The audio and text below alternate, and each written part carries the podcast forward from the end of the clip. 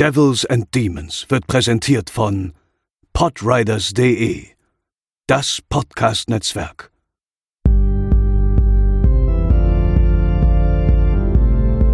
They're coming to get you, Barbara. They're coming for you. Diese Episode wird präsentiert von Deadline, das Filmmagazin, die Fachzeitschrift für Horror, Thriller und Suspense. Jetzt im Kiosk oder online unter deadline-magazin.de. Moin Moin und herzlich willkommen zur 143. Episode von Devils and Demons, eurem Horrorfilm-Podcast. Ich bin der Chris und an meiner Seite befinden sich zum einen Pascal. Moin Moin. Und André. Hallo. Aber auch ein ganz besonderer Gast. Ein Kenner der künstlerischen Abgründe, ein Anhänger des Schaurigen, Blutigen und Obskuren. Man kennt ihn aus Giga-Zeiten, Game One, Sexy Cripples auf YouTube oder Inside PlayStation. Aktuell ist er als Autor unterwegs, unter anderem für Turn On, dem Saturn-Magazin. Ich begrüße ganz herzlich bei uns in der Runde Wolf Speer. Hallo, ich bin sehr froh, äh, hier sein zu dürfen. Und das hast du doch jetzt nicht improvisiert. Das hast du ja auch vorher aufgeschrieben, oder? Das nee. hast du doch nie im Leben dir jetzt einfach so aus dem Ärmel geschüttet. Diese, diese feinsinnigen Formulierungen. Ich habe mich tatsächlich jetzt drei Jahre auf diesen Moment vorbereitet, Wolf. Du wirst dich nicht mehr dran erinnern können, aber du hast uns bereits vor drei Jahren eine Zusage für unseren Podcast gegeben. Da wollten wir oh, über Mann. den Gingerbread Man reden, aber das haben wir alle aus den, aus den Augen verloren. Stimmt, stimmt. Oh Gott, ja. Ey, aber ich muss sagen, ähm, also zum einen schön, dass es nach drei Jahren dann doch endlich mal geklappt hat. Und ganz im Ernst, also ich freue mich wirklich, ohne Scheiß. Ich sitze hier und ich kann's, ich sag's mal ganz offen, ich habe gerade Urlaub. Das heißt, ich habe ein Weinchen hier neben mir. Ich habe gestern mit meiner Kleinen einen Kürbis geschnitzt und habe jetzt ein Teelicht reingestellt und den so gedreht, dass er auf mich guckt gerade. Also ich bin voll in Horrorfilm-Laber-Laune. Und mir gefällt das Thema, was wir heute besprechen, sogar noch besser als der Ginger Deadman. Von daher bin ich sehr, sehr happy. Das ist tatsächlich perfekt, das wollte ich auch gerade sagen. Wir haben tatsächlich ein besseres Thema gefunden, aber dazu gleich mehr. äh, zum Einstieg, Wolf, ähm, wir haben Oktober, wir sind alle Horrorfans und gucken quasi 24-7 Horrorfilme und trotzdem ist der Halloween-Monat irgendwie immer noch etwas ganz Besonderes für uns alle. Zelebrierst du das irgendwie? Du hast eben schon gesagt, Kind hat Kürbis geschnitzt, den ersten. Ähm, ist das was Besonderes bei euch und hast du da bestimmte Filme, die auf jeden Fall aktuell diese Woche oder an Halloween selbst nochmal laufen müssen?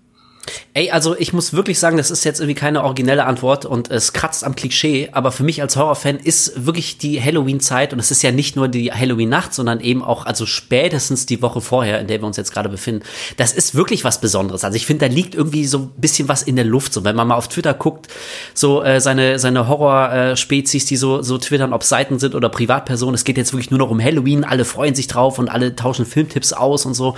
Und ähm, also von daher ist es wirklich was ganz Spezielles. Spezielles. Und ähm, also ich, ich wünschte, diese verdammte Corona-Sache wird uns nicht so ähm, reingekrätscht haben. Also ich hatte wirklich Bock, das erste Mal mit meiner kleinen Tochter, die ist jetzt dreieinhalb, ich habe wirklich voll Bock gehabt, das ganze Jahr mit der wie das erste Mal zu Trick or Treaten. So, also ich habe das als Kind zum Beispiel nie gemacht und ich hätte hätte es saugeil gefunden, das mit ihr zu machen, aber das äh, aus naheliegenden Gründen, glaube ich, passiert in der Form jetzt irgendwie nicht.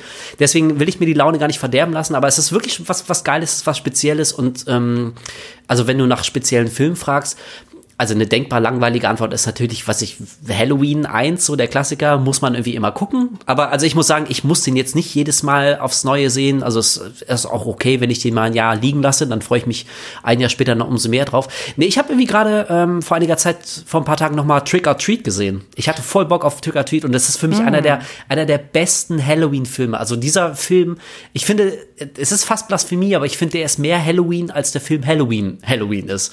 Also das ist für mich so, so ein ähm, kleiner Liebling. Und ansonsten, ich guck, ich guck irgendwie echt alles querbeet gerade. So, ich bin seit einiger Zeit wirklich auf einem Horrorfilm-Trip. Ich guck fast nichts anderes mehr, muss ich fast leider sagen. Ähm, und führe auch mein, mein Horrorfilm-Tagebuch und schreibe mir echt immer auf, was ich geguckt habe und wie ich es fand und warum und so.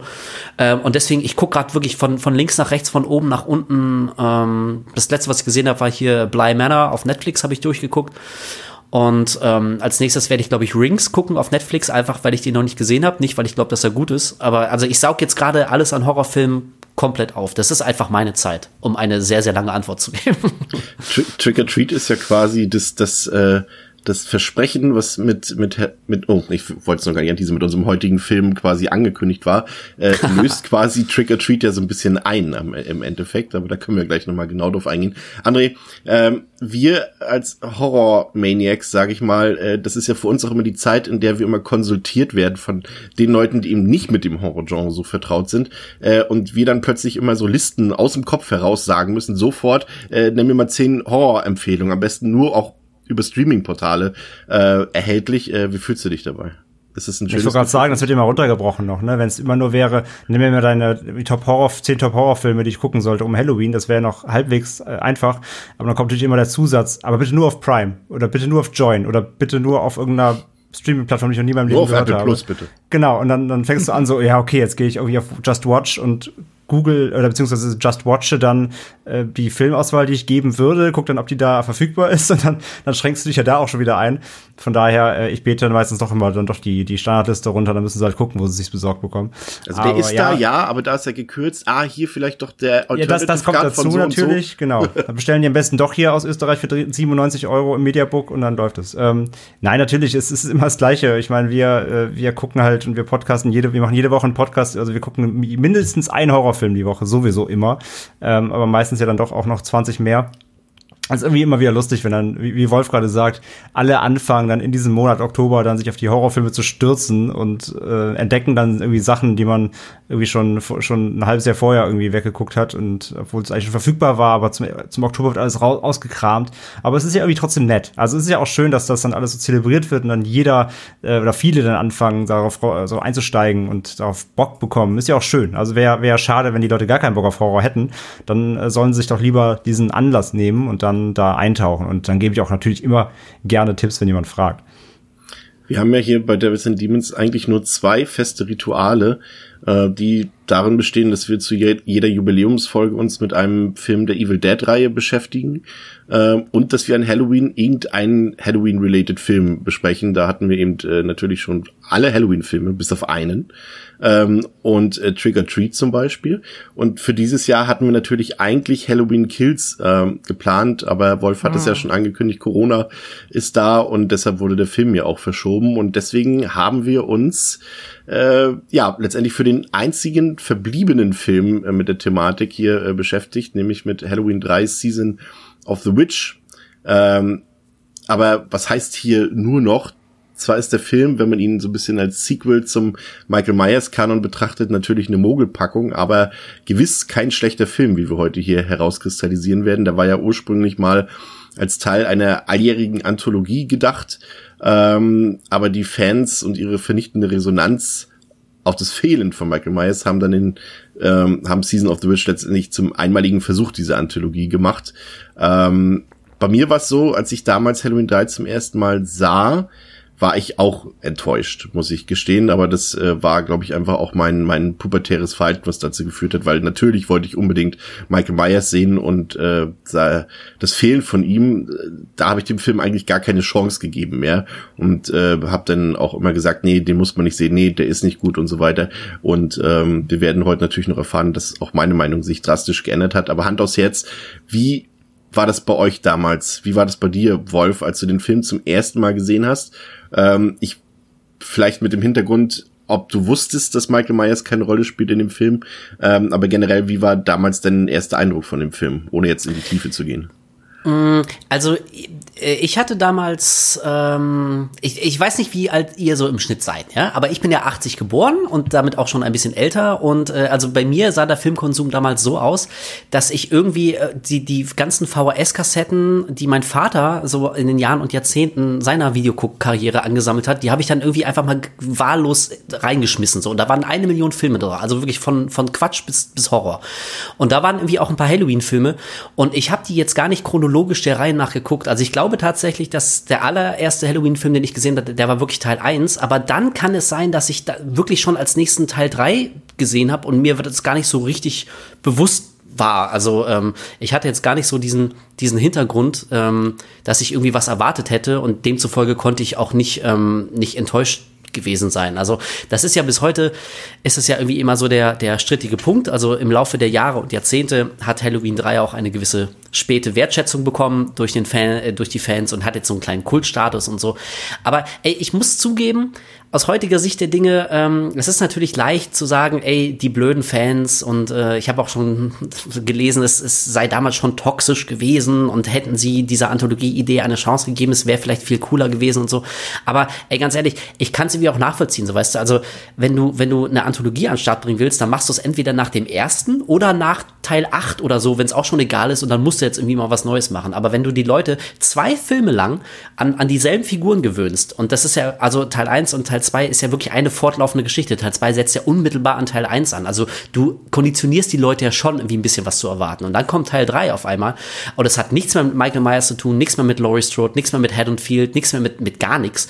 Ich muss zugeben, ich kann schon nachvollziehen, warum Leute damals irgendwie ein bisschen komisch geguckt haben. Also ich meine, schon mal vor, weiß nicht, so nach dem zweiten Fluch der Karibik käme immer Fluch der Karibik 3 raus und das wäre auf einmal ein Weltraumabenteuer, was 10.000 Jahre in der Zukunft spielt, mit völlig fremden Charakteren. Es geht um was ganz anderes und Jack Sparrow wird nur mal im Nebensatz erwähnt. Da du auch denken, so, what? Das habe ich, äh, ich wollte aber eigentlich was anderes sehen. Ey, also von daher, ähm, nee, ich war, also unterm Strich war ich wirklich nicht enttäuscht. Also ich glaube auch schon als, als Kind oder äh, als junger Mensch fand ich den jetzt nicht so geil, wie er mir, glaube ich, jetzt gefällt. Aber ich fand es jetzt auch nicht so entsetzlich wie viele andere, die jetzt wirklich so live mit dabei waren. André, wie ging's dir da? Mm, also ich, bei mir auch, ich habe die auch nicht chronologisch gesehen. Also ich bin ja Jahrgang 86, ähm, habe den ersten, glaube ich auch, bei mir war das ja auch der, der erste Halloween, der auch der erste Film, den ich gesehen habe. So, muss so, muss so Ende der, Mitte, Ende 90er, irgendwie so mit, ich glaube mit 12, 13 oder so habe ich den das erste Mal, glaube ich, gesehen, den ersten. Und danach eben auch ähm, so was in die Hände gefallen ist eher. Von daher äh, glaube ich auch, dass mich zu erinnern zu können, dass jetzt ich keine Erwartungen hatte.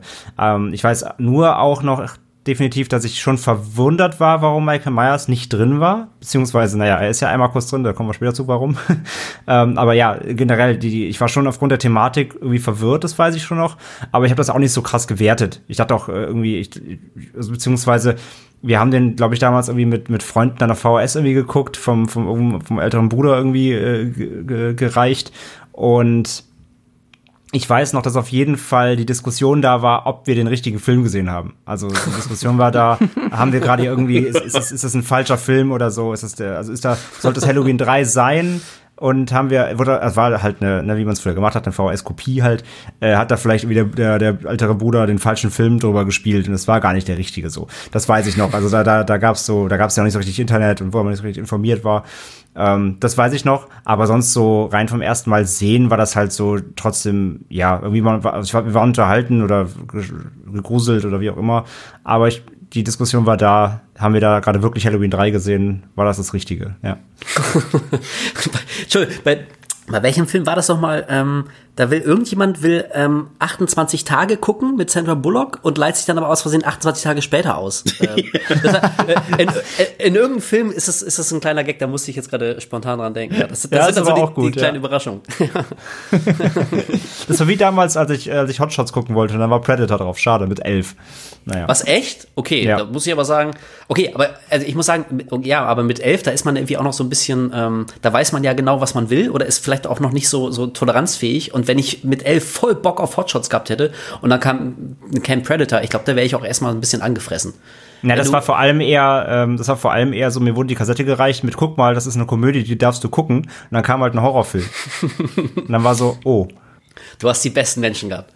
Ja, beziehungsweise das Hotshots war sogar drauf, aber Predator kam danach und ich habe glaube ich einfach weiterlaufen lassen. Dann ja, habe ich halt viel zu früh Predator gesehen und habe dann drei Wochen schlecht geschlafen. ja, und jetzt bist du hier. Jetzt bin ich hier. Willkommen bei Das ist Stevens. Was es genau. da alles für Verwirrspiele gab mit VHS, mit, vor allem mit den selbst aufgenommenen Dingen immer. Das war, war tatsächlich irre. Ähm, der Verleih hat sich ja hier äh, auch gedacht, tatsächlich, äh, nachdem er wahrscheinlich frühzeitig mitbekommen hat, dass in dem Film Michael Myers nicht mitspielt, komm, äh, bringen die Leute mal doch ins Kino, also der deutsche Verleih, und hat ihn ja äh, untertitelt mit Nacht der Entscheidung. Und äh, das ist mir auch gar nicht so bewusst gewesen, aber wenn man mal drüber nachdenkt, äh, ist das eigentlich ein genialer Kniff, wenn man bedenkt, dass der Zuschauer das automatisch assoziiert, Halloween, Nacht des Grauens. Ich glaube, wie war, was war Teil 2 der deutsche Subtitle? Das muss ich jetzt selber erstmal überlegen. Weiß nicht, auch hm. irgendwas mit Nacht des die Nacht danach. Nee, weiß ich nicht. Gute Frage. Aber irgendwie auf jeden Fall spielt äh, das natürlich darauf an und und äh, das Grauen kehrt zurück. Ah. Ja, okay. Auf jeden Fall. Auf jeden Fall weckt das natürlich auch irgendwie Erwartungen, aber ich glaube, der Film lief ja in Deutschland nicht mal im Kino, der war ja direkt ein ähm, VHS-Titel, wenn ich mich nicht ganz irre. Ja, ähm, ist richtig. Wir hören mal kurz in den Trailer rein, bevor wir äh, knallhart in den Film einsteigen.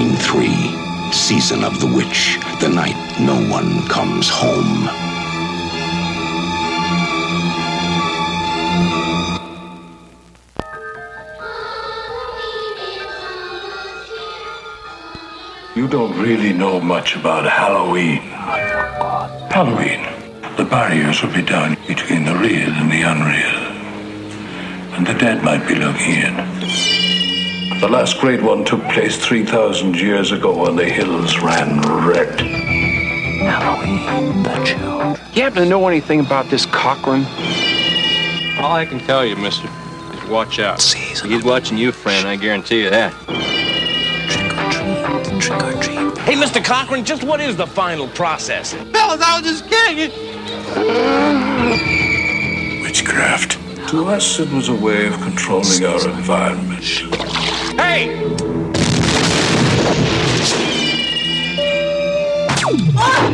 Where are they taking her? They're taking her to the factory. I want a mask. Can I have a mask? Ah, just what I had in mind for you, little buddy. Why, Cochran? Why? Do I need a reason? I've got nothing here to indicate there was ever a body at all. Operator, this is an emergency.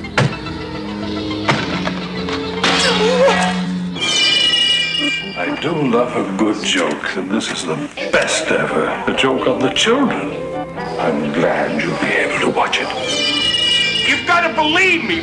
They're going to kill us. All of us. Stop it!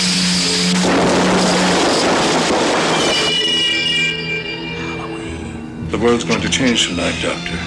Happy Halloween. Stop it!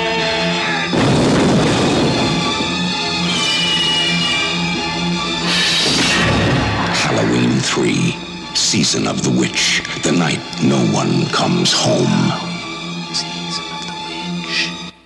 Und ähm, dazu präsentiere ich jetzt noch die Fakten zum Film. Der Film hat auf Letterboxd eine 3,5 von 5 im Durchschnitt, äh, bei den Nutzerbewertungen in der IMDb 4,9 von 10. Ähm, André, du als Schnittexperte, der Film war früher indiziert und müsste heute ab 16 Jahren freigegeben sein, wenn ich mich nicht das irre. Das ist richtig. Der wurde 2014, glaube ich, neu geprüft und ist jetzt uncut ab 16.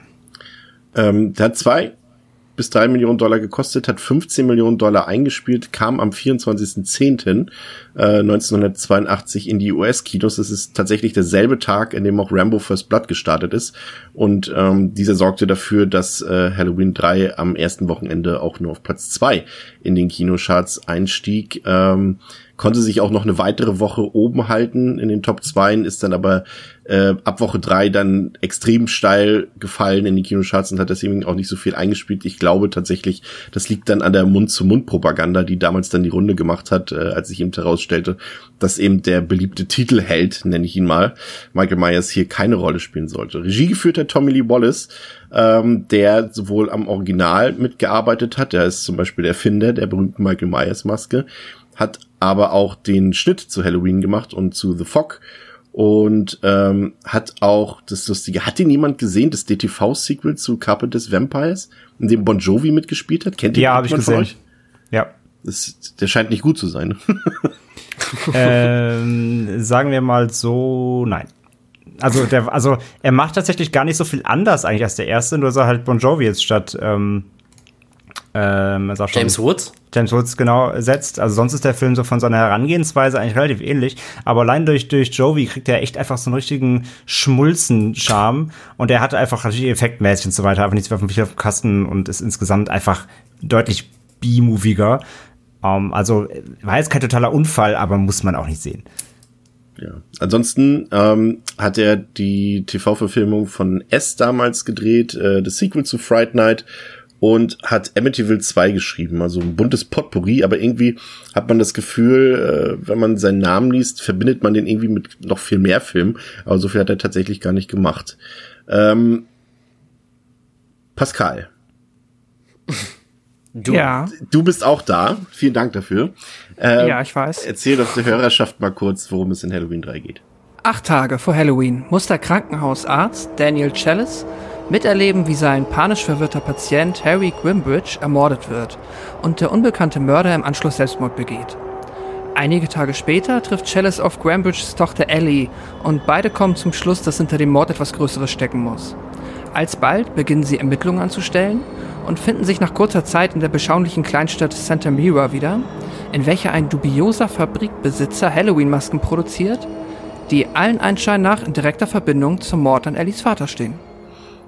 Ja, ähm, der Einstieg in den Film, der ist ja tatsächlich wirklich äh, sehr spannend, muss man sagen. Pascal hat es gesagt, wir befinden uns ein paar Tage vor Halloween und wir sehen einen Mann, ähm, der sich später als Harry Grimbridge entpuppen sollte, der äh, sich verfolgt fühlt und tatsächlich auch verfolgt wird. Und da gibt es so eine sehr schön gestaltete Eingangssequenz, diese Verfolgungsjagd, äh, auch dieses Verstecken von Harry Grimbridge, das ist alles äh, aus meiner Sicht sehr spannend inszeniert. Und ähm, seine Widersacher scheinen einfach gewöhnliche Anzugträger zu sein. Die sehen fast aus wie so, wie sagt man, der Auftragskiller, ne? wie so ein Hitman irgendwie.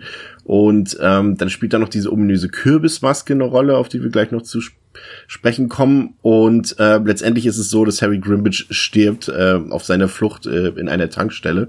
Aber ich muss sagen, ähm, Wolf, ich weiß nicht, wie es dir da ging. Hier gerade der Anfang, äh, was natürlich auch so ein bisschen eben an Tommy Lee Wallace liegt. Er hat halt mitgearbeitet an den ersten beiden Halloween-Filmen. Deswegen ist das Look and Feel ähm, vom dritten Teil noch am ähnlichsten zu Halloween 1 und 2 im Vergleich zu allen anderen Halloween-Filmen, ähm, sowohl visuell als auch musikalisch so ein bisschen. Also ich habe mich zumindest sehr noch an Teil 1 und 2 erinnert, was das angeht.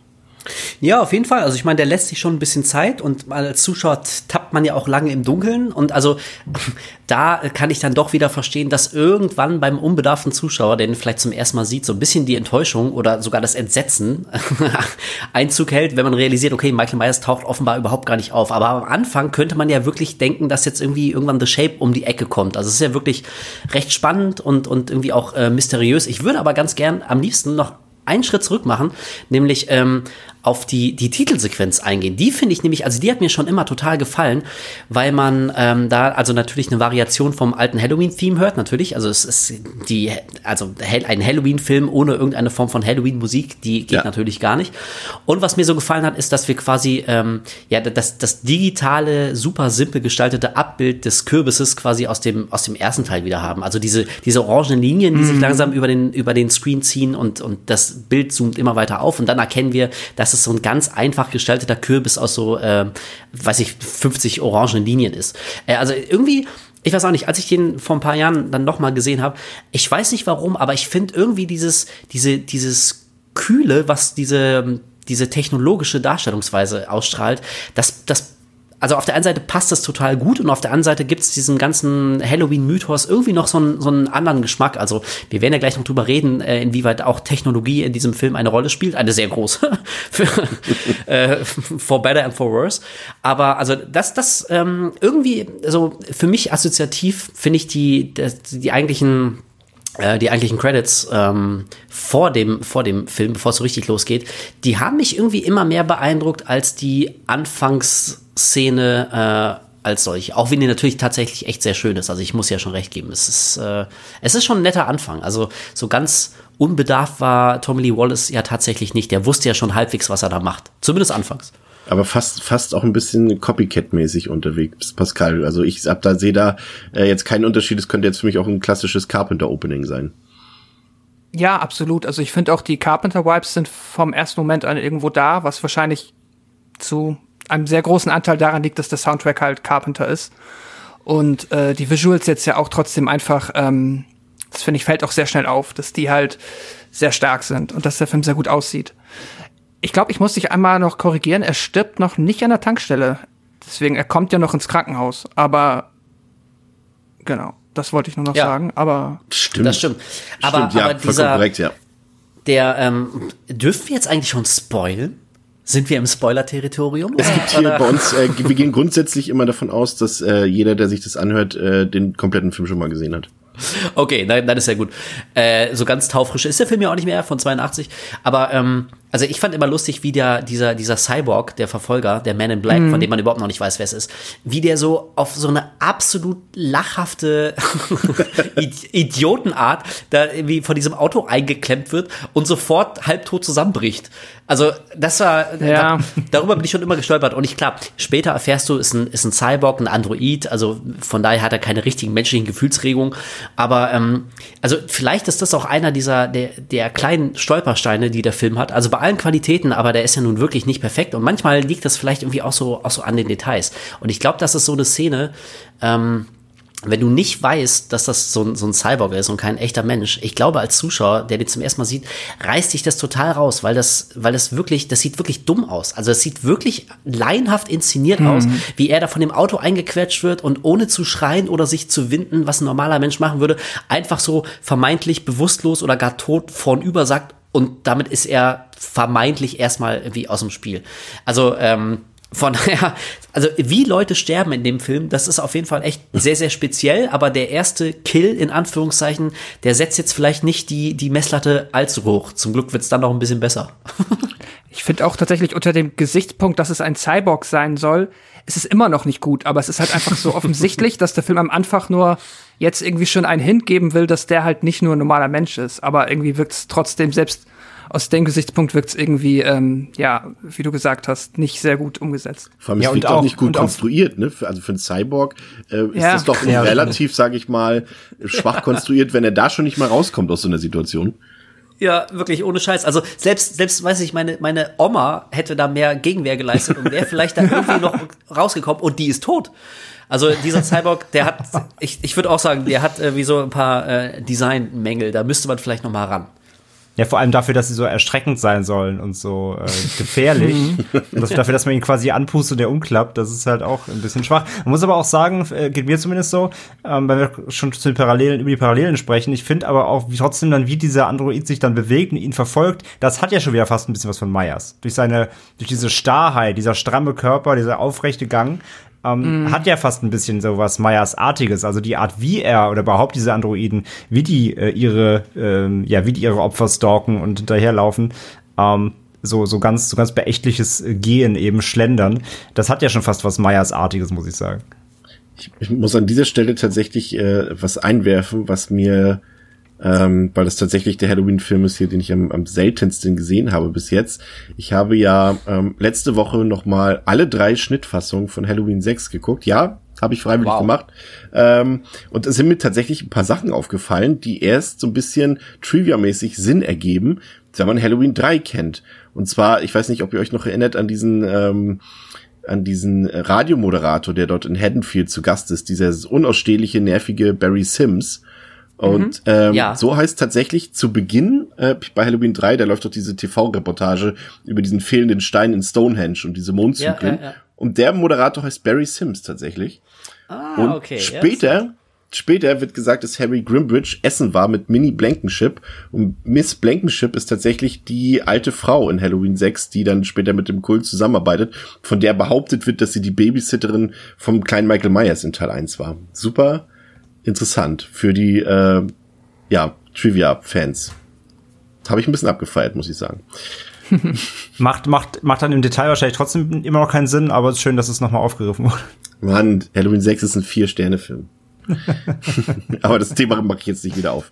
Ähm, gehen wir stattdessen lieber zu unserer Hauptfigur über, die von Tom Atkins gespielt wird. Ja, ein allseits beliebter äh, Carpenter-Mime, sag ich mal, der hier den ja leicht, äh, ja, ich würde ihn schon als Alkoholiker bezeichnen. Er ist, äh, hat äh, zwei A's, er ist Alkoholiker und Arzt.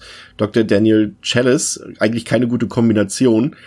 und er ist geschieden, aber das, ja, das zeigt er auch, dass er auf dem Markt ist, sag ich mal, indem er ähm, seine Krankenschwestern, seinen Krankenschwestern auch schon mal ganz chauvinistisch auf den Hintern haut und im Prinzip ja mit jeder Frau, ob ledig oder verheiratet, flirtet, die überhaupt im ganzen Film umherläuft. Fand ich schon ein bisschen unangenehm zeitweise. Ähm, seine Ex-Frau wird gespielt von Nancy Keys, äh, die wir als Annie kennen aus Halloween 1 und die tatsächlich äh, nach den Dreharbeiten Regisseur Tommy Lee Wallace geheiratet hat. Ähm, auch sehr weird das Ganze. Ähm, und da gibt's diesen Song, Pascal, diesen Song, der uns äh, den ganzen Film über begleiten wird. Ich glaube, er läuft 14 Mal, habe ich gelesen. Äh, mhm. Ein Ohrwurm, den man tatsächlich äh, stundenlang, und das ist untertrieben, nicht los wird. Und äh, eben dieser Song basiert tatsächlich auf einem lizenzfreien Song, nämlich London Bridge is Falling Down, äh, den man sich auch auf YouTube anhören kann. Äh, aber das macht das Ganze nicht weniger zum Ohrwurm, Pascal. Äh, wie viele Stunden geisterte der Song noch in deinem Gehör? Ich habe tatsächlich äh, direkt im Anschluss dann im Zuge der Rechercheermittlung auch zum ersten Mal rausgefunden, dass, also diese Melodie kennt man ja. Ich bilde mir auch ein, dass es irgendein deutsches Kinderlied geht, was halt auch genau dieses ähm, benutzt, aber ich habe danach tatsächlich dann, es gibt von London Bridges Falling Down auch noch eine Creepy-Version, 10 Stunden auf YouTube. Die habe ich dann äh, erschreckend lange laufen lassen. ähm, das ist, äh, kann man auch mal machen. Ähm, ja, es ist, das ist äh, auf jeden Fall effektiv in der Hinsicht. Es ist ein verdammter Ohrwurm. Und gleichzeitig ja auch, André, schon ein Trademark für diesen Film, ne? Also man, es ist irgendwie sein größtes Erkennungsmerkmal. Ich weiß jetzt nicht, ob das für den Film spricht, aber. Naja, sagen wir es mal so, es, es erreicht ja beim, beim Zuschauer dann genau das gleiche wie im Film quasi. Es, äh, es, es wird, wirkt fast hypnotisch, würde ich fast sogar sagen. Und selbst wenn du den Film nachher total scheiße fandest, den Song hast du locker drei, vier Tage im Kopf Minimum. Und damit hat er ja dich ja schon irgendwie dann trotzdem beeinflusst, sag ich mal. Ähm, also das, das, wir haben jetzt wir haben Wochenende jetzt geguckt nochmal und äh, ja, seitdem steckt der in der Birne und von daher der der Film beeinflusst dich ja damit ja schon. Also sag ja, vielleicht selbst wenn du ihn nach einer Woche äh, vergessen hast, wie die Handlung war und du noch weißt, dass Michael Mann nicht drin vorkommt und jemand fragt, wie der Film war, dann sagst du, boah, ey, keine Ahnung, aber da war so ein Song. also äh, der, der bleibt halt. Und damit haben sie ja eigentlich super smart so ein Element reingebaut, ähm, womit die Mundpropaganda eigentlich zumindest so damit weiterlaufen kann. Hat zwar für dieses Boxoffice nichts gebracht in dem Sinne, aber so als Element so, so ein super catchy Tune einbauen, ähm, der dann auch noch so eine, A, eine wichtige Rolle im Film hat und dann eben bei den Leuten so hängen bleibt, ist ja eigentlich sehr, sehr clever. Was mir tatsächlich gar nicht aufgefallen ist, äh, oder was ich gar nicht mehr in Erinnerung hatte, also ihr hattet ja richtig angemerkt, Harry Grimbridge lebt ja noch und wird ja ins Krankenhaus gebracht dort äh, zu äh, Dr. Chalice und dann sind eben trotzdem die ganze Zeit omnipräsent immer noch diese gut gekleideten Anzugmänner mit ihren schwarzen Handschuhen im Giallo-Style unterwegs, äh, die dort äh, versuchen, äh, Grimbridge zur Strecke zu bringen und das tun sie ja auch, beziehungsweise der eine mit, äh, sag ich mal, auf händische, sehr brutale Art und Weise äh, und ich hatte das gar nicht in Erinnerung, ähm, wir haben ja schon mal darüber geredet, ausführlich über die Halloween-Reihe und äh, kamen ja zu dem Entschluss, dass bis zu Rob Zombies einschreiten ähm, in, in, in, ja, in das Halloween-Franchise ja eigentlich Gewalt jetzt gar nicht so oder die explizite Gewalt gar nicht so eine große Rolle gespielt hat in Halloween, vielleicht am ehesten noch in Halloween 6. Ähm, aber der hier ist ja doch schon relativ äh, ruppig, auch im weiteren Verlauf des Films. Also allein, äh, wie es hier mit Grimbridge äh, zur Sache geht, äh, Wolf hatte ich nicht so in Erinnerung. Mm, ja, wobei, also klar, also ich glaube aber, ich würde eher, ähm, für mich ist die Gewalt in der Rückschau eher skurril oder grotesk. Also ähm, die fühlt sich schon echt anders an als in jedem ähm, Halloween-Film und ich gebe dir recht, also zumal gerade am Anfang hat die Gewalt jetzt vielleicht nicht so eine große Rolle gespielt und später hat Michael Myers natürlich dann irgendwie auch so seine paar coolen Kills abbekommen, jetzt vielleicht nicht wie, wie so ein Jason in Freitag der 13., wo es, wo quasi jeder Kill noch krasser sein musste als der andere, aber also auch Michael Myers hat er ja im Laufe der Jahre so ein bisschen ein bisschen eine Schippe draufgelegt. Und äh, in Halloween 3 habe ich die Kills jetzt nicht als übermäßig brutal oder gar gory in Erinnerung, aber die, die waren, die waren ebenso skurril und grotesk wie der, wie der, wie der ganze Film. Also jetzt nicht unbedingt nur, was die Androiden angeht. Ich meine, wir sehen auch, wie irgendwelche Androidenköpfe von Androidenschultern gehauen werden und die Drähte gucken da raus und wir raffen, oh mein Gott, diese Figur war ein Android. Also das hat natürlich irgendwie immer so einen gewissen ähm, Trash-Charme, aber also ich hoffe, ich greife jetzt nicht ähm, zu sehr vorweg, aber ja. Also, also eine Szene, die ich tatsächlich bis heute, also ernsthaft wirklich gruselig und creepy und auch von der Umsetzung her echt gelungen finde, ist diese, diese Nachbarin da in dem, in dem Bungalow, in dieser, in dieser Motelanlage, die dann von dem Strahl dieses, dieses Chips, der in den Masken verbaut wurde, getroffen, äh, getroffen wird und hat dann so ein, so ein grotesk entstelltes Gesicht mit so einem aufgerissenen, verzerrten Mund und so ganz aufgerissenen, blutunterlaufenden Augen und also das sieht wirklich ernsthaft eklig und, und unheimlich aus, bis heute. Mhm. Also wer auch immer irgendwie den, den Trick da gemacht hat und die Maske entworfen hat, also Chapeau, kann man sich wirklich mal so in die, in die Vita schreiben.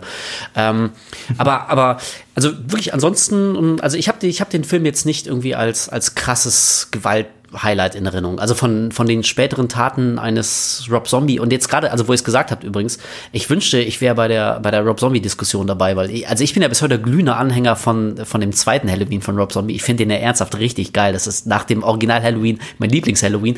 Aber äh, über den wollen wir ja nicht reden, sondern über Halloween 3 und. Ich ähm, weiß nicht, ob jetzt alle schon abgeschaltet haben. Ja, ich, ich, ey, ich weiß, ich bin da, ich bin da. Äh, Nein, ich mag den auch. Ich mag in, der, auch. in der Minderheit. Also der hat natürlich seine Fehler, aber im Großen und Ganzen finde ich, macht er echt eine Menge richtig. Egal.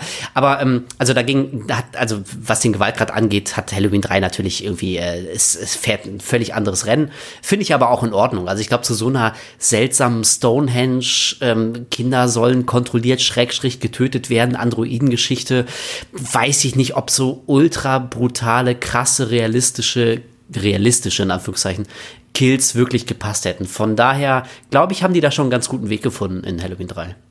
Wobei ich aber auch sagen muss, also für mich, ich fand, ich habe ihn dann trotzdem, hatte ich ihn nicht mehr ganz so hart in Erinnerung tatsächlich, ja. wie er dann auch wirklich war. Also ich hatte ihn auch, und das mag natürlich auch daran liegen, genau, dass man mit der Halloween-Reihe eben nicht diesen krassen Splatter irgendwie so verbindet. Ähm, aber ich habe ihn dann wirklich auch, äh, äh ich war wieder schock, äh, nicht schockiert, also erstaunt, doch wie, wie hart, wie hart er dann eben teilweise dann aber doch explizit war. Ne? Also hier jetzt mit dem Augenausdruck im Krankenhaus oder später, als dann auch da so ein Kopf, und da kein Androidenkopf, sondern menschlicher auf dem Rumpf einfach runtergerissen wird. Ähm, da waren so ein, zwei Szenen, vielleicht, also ich weiß nicht, ob ich, nee, ich habe ihn ja schon uncut gesehen vorher, aber auch eben schon länger nicht mehr. Und ich war doch einfach wieder erstaunt einfach, doch wie, wie explizit er teilweise ist, ja.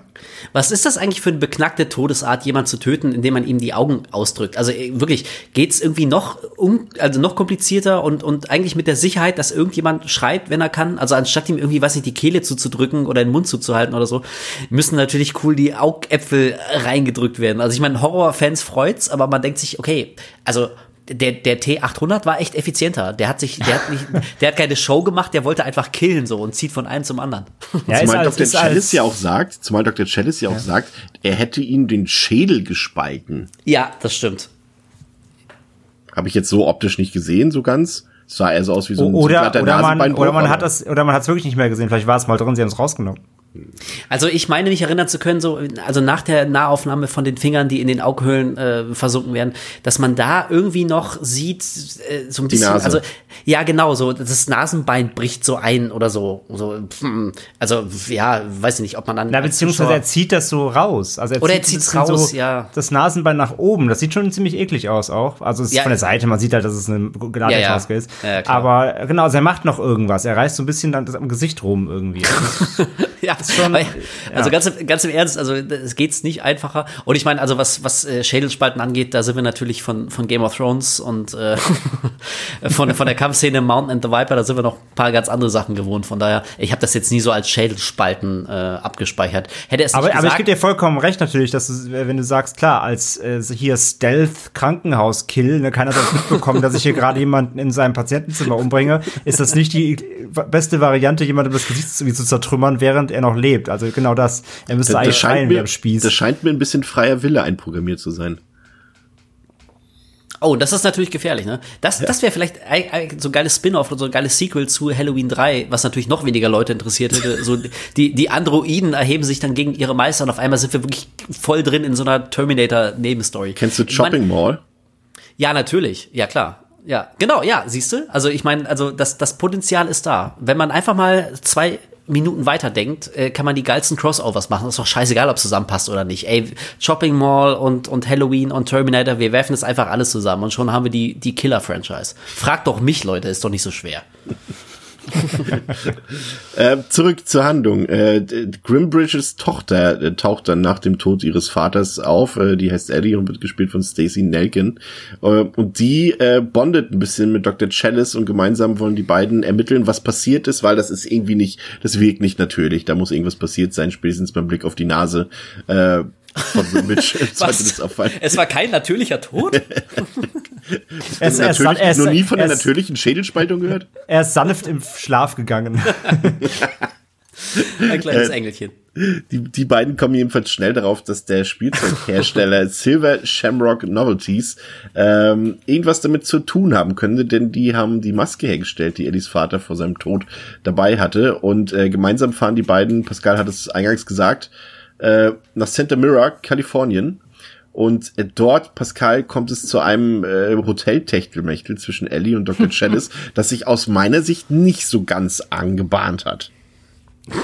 Äh, ja, definitiv. Das ist auch, ähm, also ich finde das auch, ja, es ist schon unangenehm, aber ich finde auch generell die Figur von Dr. Chalice ist äh, ja durchaus, was so 80er Shovi-Niveau angeht, äh, schon ganz gut dabei. Also, da hat er auch dann gleich, glaube ich, am Anfang noch eine Szene mit der Krankenschwester, der auch noch mal ungefragt äh, auf dem Hintern klopft, was dann auch so ein, ach, aber sie, Herr Chalice, so ein bisschen weggespielt wird. er, er, verabredet sich auch mit jeder Frau so beiläufig, an der er vorbeiläuft. Äh, äh, es ist schon, schon ziemlich unangenehm. Und dann auch, auch, ich weiß nicht, ob das ein Running Gag sein soll, diese permanenten, er, dass der Film immer noch mal zeigen muss, wie er bei seiner Frau anruft, um zu sagen, dass er halt nicht kommt. So weil er jetzt halt als Arzt Detective spielen muss, weil das wichtiger ist als seine Kinder. Ist auch spannend. Ey, aber ich meine, äh, also er hat aber wie auch einen Schlag bei den Ladies. Also diese, diese, weiß ich, die Gerichtsmedizinerin oder, oder wer das ist, die da den, den ausgebrannten ja, Wagen, Wagen untersucht. Also ich meine, ähm, die, die lässt sich von ihm schon also nur allzu gern so ein bisschen bitten und, ne, und sagt dann ja, okay, also ich, ich mache hier für dich eine Nachtschicht und ich finde raus, was du wissen willst, aber dafür gibt's mindestens ein Abendessen und so. Und er sagt, na, du bist die Beste und äh, Zwinker, Zwinker und so.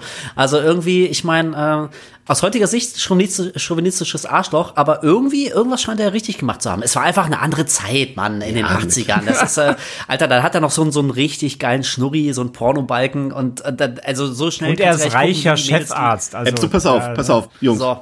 Männer, pass auf, jetzt eine Frage. Ich habe es versprochen, meine Freundin liegt es seit Tagen im Kopf, dieses Thema, weil wir jetzt zwei Filme gesehen haben, in denen das hintereinander passiert ist. Warum ähm, ziehen sich Männer in den 80er Jahren nach Sexszenen nie eine Unterhose an, sondern gehen immer direkt mit ihrem nackten Pöpis in die Jeans. What? Ja, das macht er auch in der Szene. Es war ein freies Land, freie Zeit. Ey, Going Commando ist, glaube ich, eine ganz große Freiheit. Also, wenn du, wenn du so richtig schön, ach komm, wir sind doch unter uns Männer, wenn du so richtig schön einen weggesteckt hast, weißt du, und du musst dann irgendwie doch nochmal aufs Klo oder hast Bock irgendwie auf Mitternachtssnack, holst dir eine Jogurette oder beißt ins Eisbein oder so, da hast du, da hast du keinen Bock, dich schon wieder in das, in das enge Korsett von, von so einer durchgeschubberten Feinripp-Unterwäsche dazu. Ja, aber da zieh ich doch keine Jeans an. Ja, aber da bist du vielleicht schon wieder so ein bisschen zu self-conscious, so weißt du? Also du, du, du, fühlst dich geil, alles gut, aber du willst jetzt irgendwie auch nicht mit deinem nackten Lörres da irgendwie rumrennen, so weißt du? Deswegen, so die, die Jeans ist der, der perfekte Kompromiss für sowas. Ey, keine Ahnung. Ich hab, äh, ohne Scheiß, ich habe mich wirklich, wenn wir schon bei peinlichen Geständnissen sind und dummen Fragen, die man hat, ich habe mich als, als leicht zu beeindruckendes Kind wirklich ernsthaft gefragt, ich weiß nicht, welche Filme ich geguckt habe, offenbar entweder die falschen oder die richtigen, aber warum sich Frauen immer so ganz sinnlich einseifen unter der Dusche. Ich dachte wirklich irgendwann, ey, können die nicht ganz normal duschen, wie wir auch? Ich meine, mein Gott, Alter. So, aber ich kannte das, ich habe so viele Filme gesehen, wo Frauen so, so, weißt du, mit so einer Weichzeichner-Optik, wie sie sich so, so sanft einseifen und, oh. und ich dachte wirklich, ey, Alter, mein Gott, Mädels, kein Wunder, dass ihr eine Stunde im Bad braucht, so, weil, also, weißt du, wir springen fünf Minuten unter die Dusche und sind fertig und ready to go und ihr macht da irgendwie erstmal euren Göttinnen-Tanz. Pass das auf, so Wolf ja. die Erklärung dafür. Und die erklärt nämlich auch gleich mein, mein Problem. Äh, da, bei dir ist es so, ähm, dass die Szenen künstlich in die Länge gezogen werden wollen und deswegen sagt man, ach komm, dann machst du hier noch ein bisschen Seife, da noch ein bisschen Seife und schon ja. geht die Szene, die banale Szene für uns Männeraugen dann auf einmal fünf Minuten statt zehn Sekunden. und bei dem anderen ist es genau umgekehrt, weil es zu doof aussieht, glaube ich, wenn der Mann sich erst noch eine Unterhose anzieht und noch ja, Socken vielleicht. anzieht, zieht er einfach so ganz cool John Wayne mäßig einfach nur eine Jeanshose drüber. Ja, Aber weil, weil Chris, ist, wenn du nämlich erst äh, zulässest, der, äh, dass er seine, wie Wolf schon sagt, Feinripp-Unterhose da anzieht. Dann kommst du nämlich in so eine, in so eine Szenerie, dann wirkt das nachher wie bei Blood Rain, als sich Christina Lobe oh nach ihren Schwertern bücken müsste, dreimal hintereinander oder so. äh, und dann denkst du dir, okay, bin ich gerade im Urlaubsvideo bei Tante Erna oder ist es noch ein Film? Und ich, ja, genau das ist es, glaube ich. Das ja. wirkt dann zu unbeholfen. Deswegen muss es ein fester Griff zur stählernen Hose sein und dann rauf damit. ja, ich, glaub, ich glaube auch. Das Schlimmste und, und was sagen, und warum du hast gefragt, warum eine Jeans? Weil du natürlich bei irgendwie einem Date oder so hast, hast du natürlich keine Jogginghose dabei. Das ja. Ist ja, ist ja, keiner geht ja zum Date mit der, mit, also heute vielleicht schon, aber damals in den 80ern noch nicht mit der Adidas, weißt du? Von daher, es, gibt, es gibt ja nichts anderes. Also es gibt ja nur die Jeans so so war es halt damals, ja. Aber ich muss auch sagen, so, das war echt richtig geil, wie sich diese Romanze, nenne ich es mal Augenzwinkern, angebahnt hat. Weil, weil sie, sie fragt ihn doch, ähm, äh, wie, sie, wie sieht's aus? Wollen wir ein Doppelzimmer nehmen oder willst du lieber alleine pennen? Und er fragt einfach nur zurück, oder sagt einfach nur zurück, was für eine dumme Frage. Und in der nächsten Szene sind die schon in der Kiste zusammen. Und ich muss sagen, ey, ganz im Ernst, das ist wirklich eine dumme Frage. Also wenn ich so gefragt werde, ja, offenbar, ja. also dann sage ich auch nicht nein, ich bin doch nicht bescheuert. So, ja klar, also wenn sie fragt, so, ey, im Prinzip fragt sie ja, wie sieht's aus? Ziehen wir es durch oder, oder was geht ab? Und dann, natürlich sagt er ja. Also, er hallo. drückt es ja sogar noch charmanter aus. Er lässt es ja sogar offen, so im Sinne von, was ist, also wenn du das jetzt hier so in den Raum wirfst, wenn ich jetzt sage, ja, es könnte es falsch sein, wenn ich sage nein, könnte es auch falsch sein und dann knuschen sie schon. Aber das, das Lächerliche ist, dass, dass sie mit, es miteinander treiben und er dann am nächsten Tag fragt, sag mal, Eddie, wie alt bist du eigentlich? ja, das war auch stimmt, ein wenig ja. unangenehm. Ja, und, und, und, und sie gibt die beste Antwort, also wo man sich einredet, okay, ich bin beruhigt, aber eigentlich schrillen jetzt die Alarmglocken alt genug. Nee, das sie sagt älter als ich aussehe. Ach genau, stimmt. Ja, El genau. Das macht genau. nicht besser. Ja, Nein. älter als ich aussehe, genau. Ey, aber ich würde äh, auch hier noch mal ganz kurz einen Schritt zurück. Ähm, also ich fand immer erstaunlich, wie wie schnell sie tatsächlich darauf kommen, dass es irgendwas mit diesem Maskenhersteller zu tun hat. Ich meine, okay, er hat diese Maske in der Hand gehabt, aber ganz im Ernst, also da ist ein Typ und der der der faselt davon, dass irgendwelche mysteriösen Männer ihn verfolgen und am nächsten Tag ist er wirklich tot auf brutalste Art und Weise ums Leben gekommen. Also wie viel Körperkraft muss jemand haben? So weißt du, also als als, als Police Officer oder als normal denkender Mensch hast du doch eine Million Theorien. Also, weiß ich, der ist in ganz seltsamen Bandenkrieg geraten. Es hat irgendwas mit Drogen zu tun. Er hat jemandem Geld geschuldet. Es sollte eine Warnung sein. Es ist ein ritueller Opfermord. Ey, weiß der Teufel.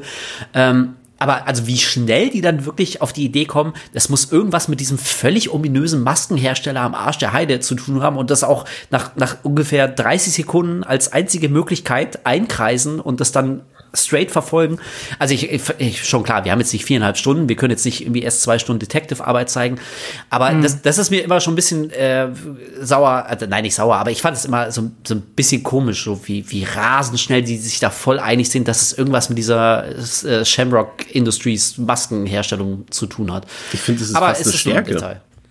Weil, weil meinst, weil sie schneller zum, zum Punkt kommen? Die, die Geschichte ist ja Bullshit, da sind wir uns, glaube ich, alle einig. Und dass er dann aber wenigstens möglichst wenig Zeit darauf verwendet, diese zu erzählen, finde ich schon fast wieder, äh, ist eine Stärke für mich.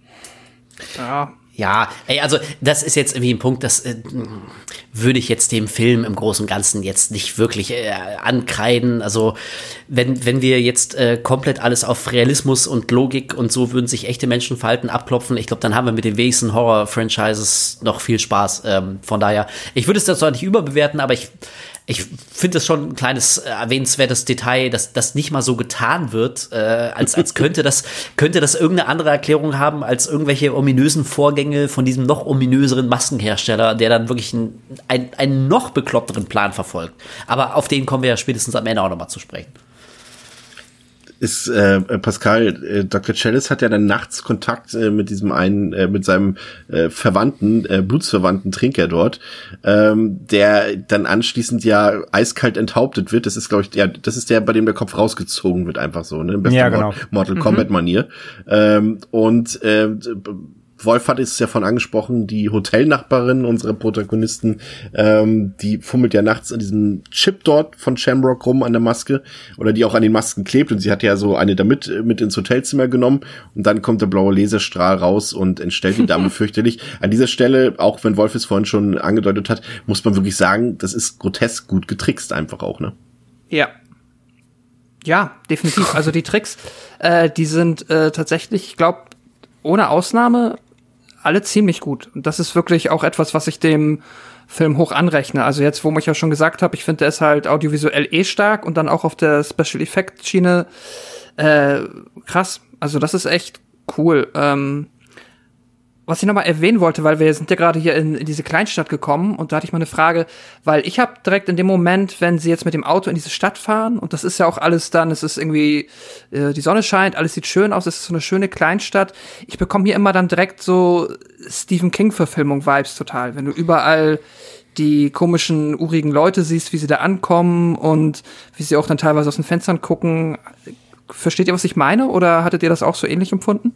Naja, ich glaube, es ist ja auch ähm, kein kompletter Zufall. Also ich, ich würde dir voll zustimmen und ähm, Tommy Lee Wallace hat ja da tatsächlich, wir haben es am Anfang auch erwähnt, hat ja dann später die It-Verfilmung, die erste TV-Verfilmung von 1990 gemacht. Und ich meine, also das ist ja quasi Stephen King pur, so die Stephen King-Substanz. Ja. Ey, von daher, ja, ich meine, also okay, von zwei Seiten betrachtet könnte man auch sagen, dass Stephen King sich wiederum einfach an so gewissen Motiven bedient, die er jetzt auch nicht unbedingt erfunden hat, die er einfach nur sehr populär gemacht hat oder, oder zumindest mhm. so, so oft immer wieder bedient in seinen Werken, dass man das mittlerweile untrennbar mit dem Namen ähm, Stephen King mm, in, in Verbindung bringt, wie eben so diese, diese kleine Stadt, wo eigentlich die Welt noch in Ordnung ist. Es gibt ein paar schrullige Typen, aber im Grunde kennt man sich, man mag sich und dann bricht irgendwie so das Böse ein oder vielleicht war es auch schon immer in der Mitte und so allmählich zeigt es sich und so.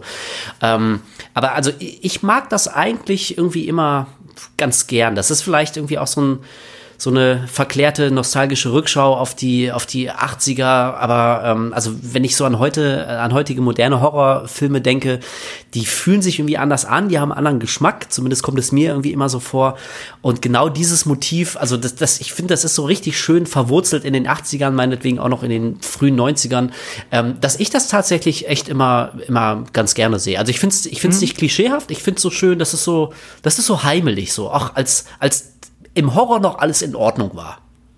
Ja, ne, ich mag das auch total gerne. Ich finde das auch super. Ich habe auch dann direkt so ab dem Punkt hier immer so das Gefühl, aber auch die Idee des Films generell könnte halt auch eine super Creepshow-Episode sein. So, wenn man die irgendwie auf 30 Minuten runterdampft, wird es auch halt perfekt in so eine Anthologie passen. Ja, das stimmt. Und dann ist die Frage, schneiden wir die Sexszene raus oder müssen wir die drin lassen? Leute, wir, wir haben nur netto 27,5 Minuten. Wir müssen irgendwas rausschneiden. Ja, aber doch, aber doch nicht die angedeutete Sexszene. Ja, aber was denn dann? Also, das wäre auf jeden Fall eine Herausforderung. Ja, die Stadt, die das Stadt, stimmt. die Stadt, André, die würde auch perfekt in so eine Twilight Zone Episode passen, oder? Ja, ist genau Twilight Zone oder auch ähm, ähm, irgendwie Outer Limits oder also generell solche solche typischen 80s 90s ähm, ja übernatürlichen äh, Anthologieserien mit diesem diesen Flair hat allgemein so die vor allem die zweite Hälfte, aber auch generell ja die Story des Films, die passt da eben genau yeah. so rein mit all seinen all ihren verschwurbelten ähm, Dingen von Verschwörungstheorie irgendwie bis ähm, ja bis bis lupenreinem Horror ähm, fühle ich mich auch mal daran erinnert, ja und das in einem positiven Sinne kann man halt sagen. Ne? Also man man könnte das den Film jetzt irgendwie ankreiden, dass er da so irgendwie auf einer Welle mitreiten will, aber das dafür ist es A, der Film war, aber der Film selbst zu früh auch und ähm, er macht das ja auch alles sehr gut. Es wirkt ja nicht so, als ob er das sich irgendwo ähm, entliehen hat oder so. Also so, so zusammengewürfelt die verschiedenen Anteile des Films sind, mit ein bisschen Stonehenge hier und Masken da und Fernsehen und hm. Aber es irgendwie, irgendwie schafft er es das doch, das ineinander zu greifen zu lassen. Und ähm, ja, die Atmosphäre des Ganzen stimmt dann schon, finde ich auch, ja.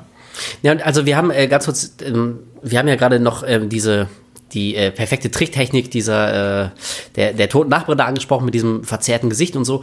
Und ich finde, also spätestens ab dem Punkt, ich finde, das ist so, also vielleicht nicht unbedingt der Tipping Point, aber also meine Theorie ist, man muss Halloween 3 nicht unbedingt gut finden. Und der hat echt eine Menge Fehler und, und ich finde den jetzt auch nicht perfekt. Aber was er nicht ist, ist langweilig und berechenbar. Das ist so ein Film, wenn du da dran bleibst, bis zu dem Punkt, da denkst du wirklich, okay, jetzt will ich wirklich wissen, was als nächstes passiert. Es mag beknackt sein, vielleicht macht es keinen Sinn, aber spätestens mit, mit, dieser, mit dieser grotesk entstellten toten Nachbarin denkst du dir, okay, im Prinzip ist jetzt wirklich, it's free for all. Jetzt kann irgendwie alles passieren. Und ich meine, also später kommt ja doch ein Kind um und so, was irgendwie auch eine sehr berühmte Szene ist. Von daher haben sich ja tatsächlich nicht zurückgehalten. Ähm, und also das ist, glaube ich, auf jeden Fall eine der ganz großen äh, Stärken dieses Films. Der ist, der ist nicht berechenbar. Du kannst nicht nach einer halben Stunde kannst du sagen, okay, ich weiß genau, was als nächstes passiert. Ich weiß, wer stirbt. Ich weiß, was, was die Pointe ist. Ich weiß, äh, worum das, äh, worum es geht, was der ganze Gag der Geschichte ist. Und also das musst du auch erstmal schaffen, gerade, ähm, und da gebe ich dir auch recht, André, äh, also das greift schon, also vielleicht hakt's hier und da und das ist natürlich per se alles schon beknackt, aber die Beknacktheit in sich ist dann wieder irgendwie auf so eine charmante Art schlüssig. Ja, und sie und, ziehen das Beknackte halt auch durch. Genau, ja. ja. Und also das ist, glaube ich, auch nicht so ganz, ganz einfach, die Leute nicht komplett ähm, zu verlieren und mit, mit völligem Nonsens zu überfordern. Und deswegen ähm, muss ich wirklich sagen, also ich, ich kann jede Kritik, Kritik daran verstehen, aber wenn Leute noch unentschlossen sind oder den, den dritten Teil, weiß nicht, seit 10, 20 Jahren nicht mehr gesehen haben und den irgendwie auch als, als mies abgestempelt haben, sollten sie ihm zumindest noch mal eine Chance geben, weil ich wirklich glaube, dass man, dass man jetzt, wenn man, wenn sich die Aufregung so gelegt hat, ähm, eine Menge Qualitäten entdeckt und dieses, dieses, äh, diese fast schon kindliche Freude daran, okay, wa was können wir aus diesem Cyborg und Masken und Stonehenge-Motiv, was können wir da alles rausziehen? Ähm, also die trägt den Film für mich bis zum Schluss. Er hat für mich eine schwächere Passage, das ist die, die jetzt folgt. Äh, sind ja, ist ja, äh, die machen ja dann quasi noch diese Tour durch diese Shamrock-Fabrik dort und das ist alles ein bisschen merkwürdig. Da stehen irgendwo überall auch diese, diese, diese äh, Anzugträgerleute umher und und äh, sie finden ja noch das Auto von Eddies Vater dann und so weiter und dann kommt es ja wieder zu dieser Verfolgungsjagd. Diesmal ist eben äh, Chalice der, der verfolgt wird, wie am Anfang Mr. Grimbridge und äh, da kommt dann der Reveal, dass eben diese Anzugträger Androiden sind, die von von Cochrane, äh, der Besitzer von Shamrock, äh, geschaffen wurden und äh, sie kriegen ja dann Chalice irgendwann und dann kommt für mich dieser Teil so ein bisschen so dieses Erklärbär-Motiv, dass eben äh, hier Coach Rin äh, dort erzählt, wir haben hier das gemacht, wir machen das und das haben wir vor. Ach, hier ist übrigens der magische Stein aus einem alten Hexenkreis aus Stonehenge und so weiter. und das ist dann, das wird mir zu viel erklärt in dem Moment. Also da würde ich bis, also ich gebe dir komplett recht, der Film hat ein super Tempo, super Pacing, ist eigentlich nie langweilig, aber diese eine Passage, die finde ich tatsächlich ein bisschen dröge. Ja, vor allem, das Problem ist halt, dass das kommt, also für mich kommt das daher dadurch, der Film hat eigentlich bis zu diesem Moment, hat er ganze Zeit äh, Show Don't Tell gemacht. Er hat immer dir die, seine Verrücktheiten einfach präsentiert. Ob es jetzt durch halt die Kills waren oder halt die, ähm, ja, diese, diese Hinweise mit den Masken und äh, es war immer, er hat einfach mal drauf losgelegt oder einfach, dass da plötzlich ein Laserbeam aus der Maske kommt und irgendein Käfer aus dem Maul krabbelt, so. Er hat sich einfach hingeklatscht. Und hier fängt er dann plötzlich an, das alles eben wirklich einfach, ähm, ja, als Dialog die ja dann wirklich aufzubereiten. Das ist einfach immer die schlechtere Variante. Ähm, da der Film aber so abstrus ist und diese ganze Idee dahinter, muss er das ja aber auch irgendwie machen, weil sonst steigst du ja selber gar nicht durch, was da jetzt Phase ist, so richtig. Also hätte man sicherlich ein bisschen geschickter machen äh, können, gebe ich dir recht. Ähm, und ist echt nicht die beste Szene des Films so, aber ja, irgendwie muss er es ja dann doch die Bausteine da ein bisschen dem Zuschauer mal zusammensetzen. Ähm, aber gehe ich sonst mit, ja, ist leider nicht so, das, das ist nicht das Beste am Film, diese ganze Passage. Schön gesagt. Ist nicht das Beste am Film. Wobei, ey, ich meine, ja, ihr habt völlig recht, natürlich, dass, dass man hätte es echt kunstvoller und schöner und ein bisschen organischer machen können. Aber äh, irgendwie auf der anderen Seite macht es auch schon echt wieder so ein bisschen den Charme aus. Also, wenn, wenn, wenn es einen Film gibt, wo der Bösewicht lang und breit erklärt, dass sie jetzt den, den Stein, ein, einer der Steine von Stonehenge irgendwie dahin gekriegt, wie auch immer die das geschafft haben, ohne dass das irgendjemand mitbekommen hat. Also allein die, die Logistik dahinter hätte ich auch. Welches Transportunternehmen hat das wie? Ich meine, ohne Scheiß, das ist Maskenhersteller. Das ist jetzt nicht wie Tesla, die haben nicht unendlich viel Kohle. Also wie zum Teufel, egal, das sind eine Million Fragen. Ja, stimmt, er ist, nicht, er ist nicht irgendwie Goldfinger oder sowas, der dann ja, mit dem Zeppelin das, das Ding rüber transportiert. Das, ist, das ist so abstrus, wie, wie er die, die finanziellen Mittel dafür hat. Aber ich meine nur, also wenn es irgendeinen Film gibt, wo du so einen holprigen, knarzigen Monolog hast, der irgendwie alles schon wieder so ein bisschen ausbremst und, und du, du fasst dir echt an den Kopf und denkst dir, okay, was, das ist der Plan? dann ist es irgendwie Halloween 3. Von daher, also ich, ich, ich, ich, möchte, ich möchte ihm so ein bisschen so ein, ein, ein Pass dafür geben. Ich, ich, es ist nicht schön, aber es passt zum Film. Wobei er ja ein bisschen bisschen Kohle hat er ja tatsächlich, also ordentlich sogar. Das wird, glaube ich, irgendwie mal beiläufig erwähnt, dass irgendwie gefühlt alle Leute in, in, in dem Örtchen da für ihn arbeiten oder irgendwie angestellt sind und er quasi die ganze Stadt mit seinem Geld nur am Leben hält. Äh, also ich glaube ein bisschen, ich glaube, so, so, so ein Stein kriegt er noch rüber transportiert. Nur ja, aber ich meine, also, also, also sonst äh, Stein aus Stonehenge, das ist also nicht nur, dass da wahrscheinlich jeden Tag irgendwie äh, Wagenladung von, von Touribussen ankommen, also das muss irgendjemand mal irgendwie mitbekommen haben. Dann hast du, der ist unfassbar fucking schwer, du musst den irgendwie da, da rüber transportieren, da müssen unglaublich viele Leute damit äh, zu tun haben und beteiligt sein, die auch alle aber die Klappe halten, also du kannst es ja nicht einfach per UPS einmal über den Ozean schicken, so. ich, ich, ich, ich, ich will das ja gar nicht übermäßig analysieren und interpretieren. So, ich, ich glaube nur, ähm, also so ein Ding, ich glaube, das würde nicht mal Elon Musk hinkriegen, ohne dass, dass irgendjemand Wind davon bekommt. So. Nein, natürlich. Das, deswegen das, deswegen das sparen sie ja auch die Erklärung dafür komplett aus, natürlich, weil sie selber keine Ahnung haben, wie sie das natürlich genau. verkaufen können, ganz klar. Und, ja. und, es, und, es, und es ist perfekt so. Der erwähnt das ja sogar noch. Der Besitzer von der Fabrik sagt ja explizit noch, sie glauben gar nicht, wie schwer das war, diesen Stein hier hinzubekommen. Deswegen, es ist halt, aber ohne es dann zu erklären, weißt du, deswegen, ich finde auch, der Film nimmt sich auf ja. dieser Ebene halt selbst kein bisschen ernst so. Der ist sich seiner Beklopptheit in der Hinsicht ja. komplett bewusst. Das ist so ein bisschen, als hättest du bei der Freiheitsstatue so die, die Fackel abmontiert und die irgendwo anders hingeschafft und dann sagt er, boah, das war aber ganz schön schwierig, die hier hinzukriegen. Sie ja. hätten es nicht geglaubt. So, und keiner fragt ja, okay, aber wie, wie? Egal, ja. okay. ja, das, das, das ist schön. Das ist wirklich gut, ja. ähm, wir haben dann, äh, Wolf hat es vorhin schon erwähnt, wir haben ja dann äh, tatsächlich noch ein Kind, was hier dran glauben muss. Das ist dann diese nervige Familie, die da auch in dem Hotel präsent waren und die äh, werden dann quasi zu Vorzeigezwecken dort, äh, ja, quasi das ganze Experiment. Ich finde es interessant, wie das auch erst so kurz vor Ende präsentiert wird. Ähm, meine Erinnerung wird von Anfang an gesagt, hier, das ist unser Plan. Wir haben hier Masken, wir haben hier äh, ein TV-Signal, was übertragen wird und dann sollen die Kinder Riot gehen, aber das wird ja erst wirklich sehr spät im Film ähm, erzählt und äh, uns hier präsentiert, wie das ablaufen soll. Das Kind äh, trägt die Maske mit dem Chip und äh, im Fernsehen läuft äh, der, der Ohrwurm, der Hit äh, und dann äh, ja kommen Schlangen und Insekten aus dem Kopf des Kindes.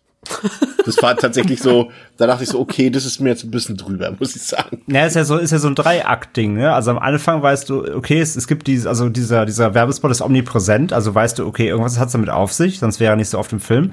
Dann kommt ja dann durch diese, spätestens durch diesen Laserbeam kommt raus, okay, diese Masken machen irgendwas ganz Schlimmes. Dann hast du schon mal diese zwei Versatzstücke und dann eben kommt hier der Reveal, was es eben wirklich, wie, ja, werden die beiden Dinge kombiniert und dann äh, kommt das, äh, kommt der Kinderkopf äh, da äh, wird zermatscht. Und ähm, dann hast du quasi das, das zusammengesetzte Puzzle. Aber ja, stimmt schon, ja. Ist dann relativ spät erst am Ende, bis es dann auch wirklich gezeigt wird, ja. Also ich muss sagen, ich äh, dieses Detail, dass auf einmal äh, so Schlangen und und Ratten oder was oder Schaben, was kommt da aus der ja, so, so, so Schaben, Heuschrecken oder sowas, ja. Ähm, eine Schlange. Und, ja, genau, eine Schlange. Und Schlangen, also, ja. Das fand ich ja schon immer sensationell. Also ich kaufe meinetwegen irgendwie noch ab, dass auf irgendeine Art und Weise ein elektromagnetischer Impuls oder ein fucking Laser, wenn es sein muss, irgendwie getriggert wird und der lässt dann Kinderhirne schmelzen. Okay, meinetwegen. Aber also wenn all diese Tiere nicht in den Masken eingewoben sind, dann materialisiert dieses Signal also Tiere aus dem Nichts, die dann, dann irgendwie so richtig schön als Horrorfilm-Effekt aus der offenen Maske krabbeln. Also ich kann mir schon vorstellen, dass es ohne wahrscheinlich nicht so gewirkt hätte, in Anführungszeichen. Ja, beziehungsweise sogar nicht nur aus der Maske, sondern ja aus dem Mund. Also aus die kommen ja dann aus den Menschen. Das sieht man ja dann eben, als diese Frau mit dem Laserding getroffen wird. Dann fällt sie ja aufs Bett mit ihrem entstellten Gesicht und dann kommt ja so eine Schabe aus dann ihrem Mund. Dann kommen die Schaben, genau. Das heißt, ja. äh, am Ende kommen ja auch, das siehst du auch, dann ist der Mund so aufgerissen unter der Maske vom Kind. Man sieht das, den Kinderkopf ja nicht so richtig, da haben sie die Maske Nee, drüber nee, gelassen. Aber du siehst schon den Mund und da kommen auch die, Sch- die Schlangen raus. Also die, die, die materialisieren sich in dem Menschen. Also, ich meine, also wenn der Typ so eine Technologie hat, dass der, also nicht nur, nicht nur unbelebtes, unorganisches Material, sondern echte lebende Tiere materialisieren kann aus dem Nichts. Warum zum Teufel hält er sich da mit so einem Quatsch auf, wie irgendwelche Halloween-Masken äh, zu erschaffen, die dann äh, Kinder durchdrehen lassen? Also, ey, also der, der wäre der König der Welt. Das ist so, das ist so über, über, über nächstes Level Technologie. Und stattdessen benutzt er das für so einen absoluten Schwachsinnsplan, dessen, dessen Endziel mir immer noch nicht so ganz klar ist. Also das, das fand ich äh, immer, immer schon geil. Und ansonsten mochte ich in dieser Szene mit dem, mit dem Kind, mochte ich immer sehr, wie die Eltern reagiert haben. Nämlich die Mutter wird sofort ohnmächtig und der Vater, also Ey, weiß ich nicht, ich kann jetzt nicht irgendwie für, für jeden Vater sprechen, aber ich bin einer und ich kann dir sagen, wenn ich sehen würde, wie mein Kind irgendwie ohnmächtig da zusammensackt mit einer Maske auf und auf einmal krabbeln da Schlangen raus, mein Impuls wäre nicht, fluchtartig das Zimmer zu verlassen. Ich würde, ich würde erstmal hinrennen und, und irgendwie mein Kind schütteln und sagen, äh, was ist los? Was ist, okay, geht's dir gut? Nein, offenbar nicht scheiße, was mache ich jetzt? Aber stattdessen will er sofort abhauen und, und äh, dieses, dieses äh, Zimmer hinter sich lassen. Also das, das fand ich eben schon ganz geil. Und ich glaube, ähm, das ist vielleicht so ein kleiner Mikrokosmos dafür, was an dem Film dann doch nicht so gut funktioniert. Ähm, die Figuren reagieren oftmals einfach nicht so, wie Menschen reagieren würden. Also ich weiß, das ist immer, das ist immer hochgestochen, klingt das, wenn man über Horrorfilme redet. Aber ähm, also sowohl in dieser Szene mit den Eltern, finde ich, merkt man es, als eben auch irgendwie bei unseren, bei unseren Hauptfiguren, bei Dr. Chalice und seiner, äh, seiner süßen Maus da. Ähm, also was die so gesehen haben, ähm, die, die ja, die nehmen das irgendwie so zur Kenntnis und es ist ein bisschen komisch und, und ähm, sind offenbar äh, hier die Helden der Geschichte, deswegen ziehen sie es durch, wenn sonst keiner macht. Aber das ist ja irgendwie echt so, so mind-blowing Stuff, was die da so, so zu Gesicht bekommen. Und da ist dann vielleicht doch manchmal ein bisschen die Identifizierung mit manchen Figuren schwierig, weil die vieles davon einfach so hinnehmen. Und auch hier wieder, ey, ich kann verstehen, das ist jetzt kein Charakterdrama. Wir haben jetzt nicht vier Stunden Zeit zu zeigen, wie die das irgendwie erstmal besprechen und für sich irgendwie verarbeiten und klarkommen, was sie da eigentlich gerade gesehen haben. Aber äh, also manchmal wird dann doch über die psychologische Komponente von dem, was passiert, ein bisschen zu schnell hinweggegangen. Und dafür ähm, gibt es eine Menge Beispiele in Halloween 3 und vielleicht ist das ein Grund dafür, warum der nicht immer so rund wirkt, wie er manchmal wirken könnte. Ich finde, der funktioniert teilweise, also an diesen Stellen funktioniert er für mich auch noch, da muss ich auch Pascal ein bisschen widersprechen, weil er das Ganze eben bierernst inszeniert. Also da ist ja nicht irgendwie ein Lacher oder ein Gag oder irgendwie was eingebaut, mhm. auch, ich finde auch nicht mal irgendwie Ironie oder sowas. Der verkauft das, diese Story wirklich als knallernst und zieht es auch durch. Und nur deshalb funktioniert das für mich noch, dass er eben diesen Quatsch nicht als Quatsch inszeniert, sondern einfach hier, das ist unsere Story und äh, get over it. Das meinen wir ernst. Und deswegen funktioniert das für mich noch. Get over it, ja. Ja, okay, ich, äh, also Inszenierung in der Hinsicht, dass das jetzt nicht irgendwie anfängt, äh, hier wie eine Austin Powers äh, ja. Dr. Evil-Komödie zu werden, klar. Da bin ich bei dir, aber äh, ich muss schon und, sagen. Und der Grad also ist schmal. Also er ist ja quasi, tendenziell brauchst du ja bloß ein paar Sachen ändern und dann hast du eben einen Austin Powers-Film.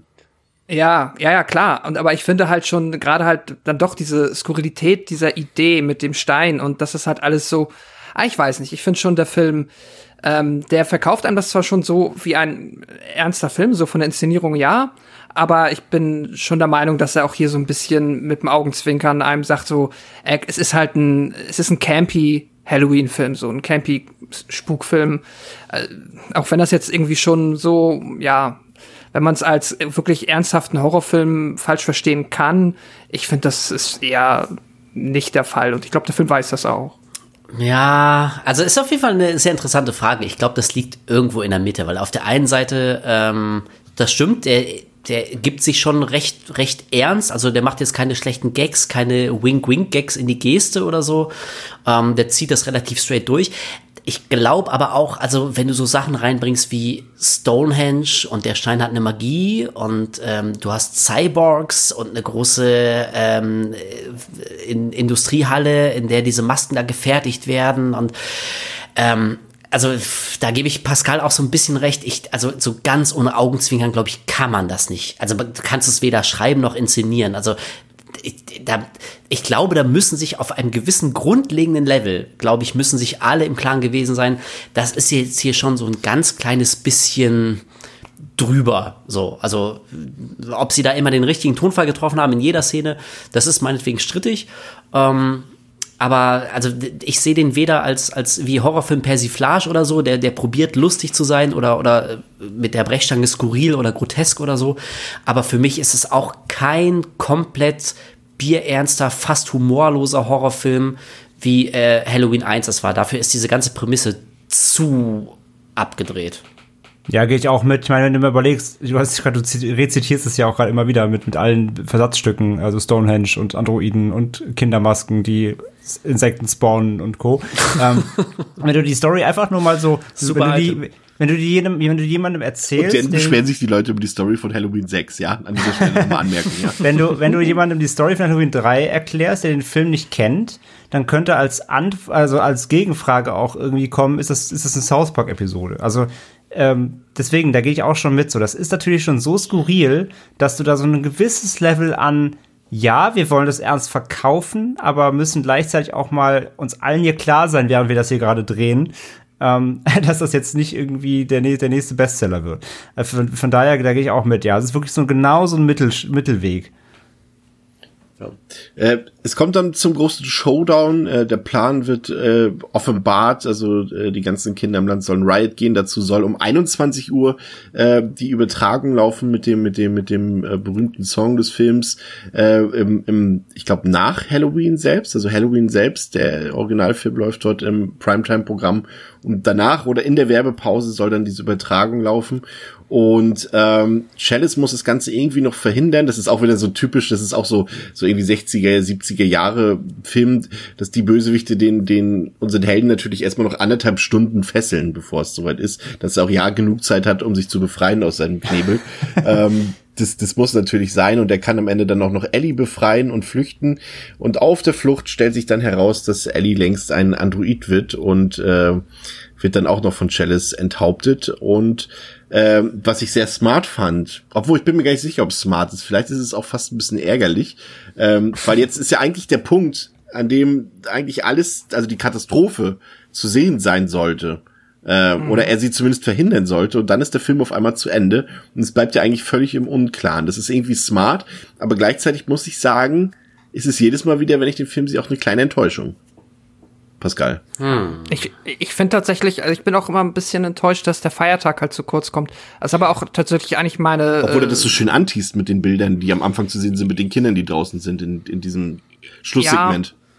Und genau, und es kommen später ja auch noch mal, genau, genau, da kommen ja halt noch ein paar. Also das ist dieser kurze Halloween, Kids sind draußen unterwegs mit Kostümen Moment, aber ist halt, freue ich mich dann halt gerade in einem Halloween-themed Film, der halt jetzt hier auch so eine Halloween-Anthologie starten sollte, ähm, hätte ich mich ja schon gefreut, wenn da auch ein bisschen mehr dann tatsächlich der Feiertag an sich zelebriert wird und nicht nur dieser Weg dahin und dieser äh, äh, lustere, äh, ja, Superbösewichtsplot.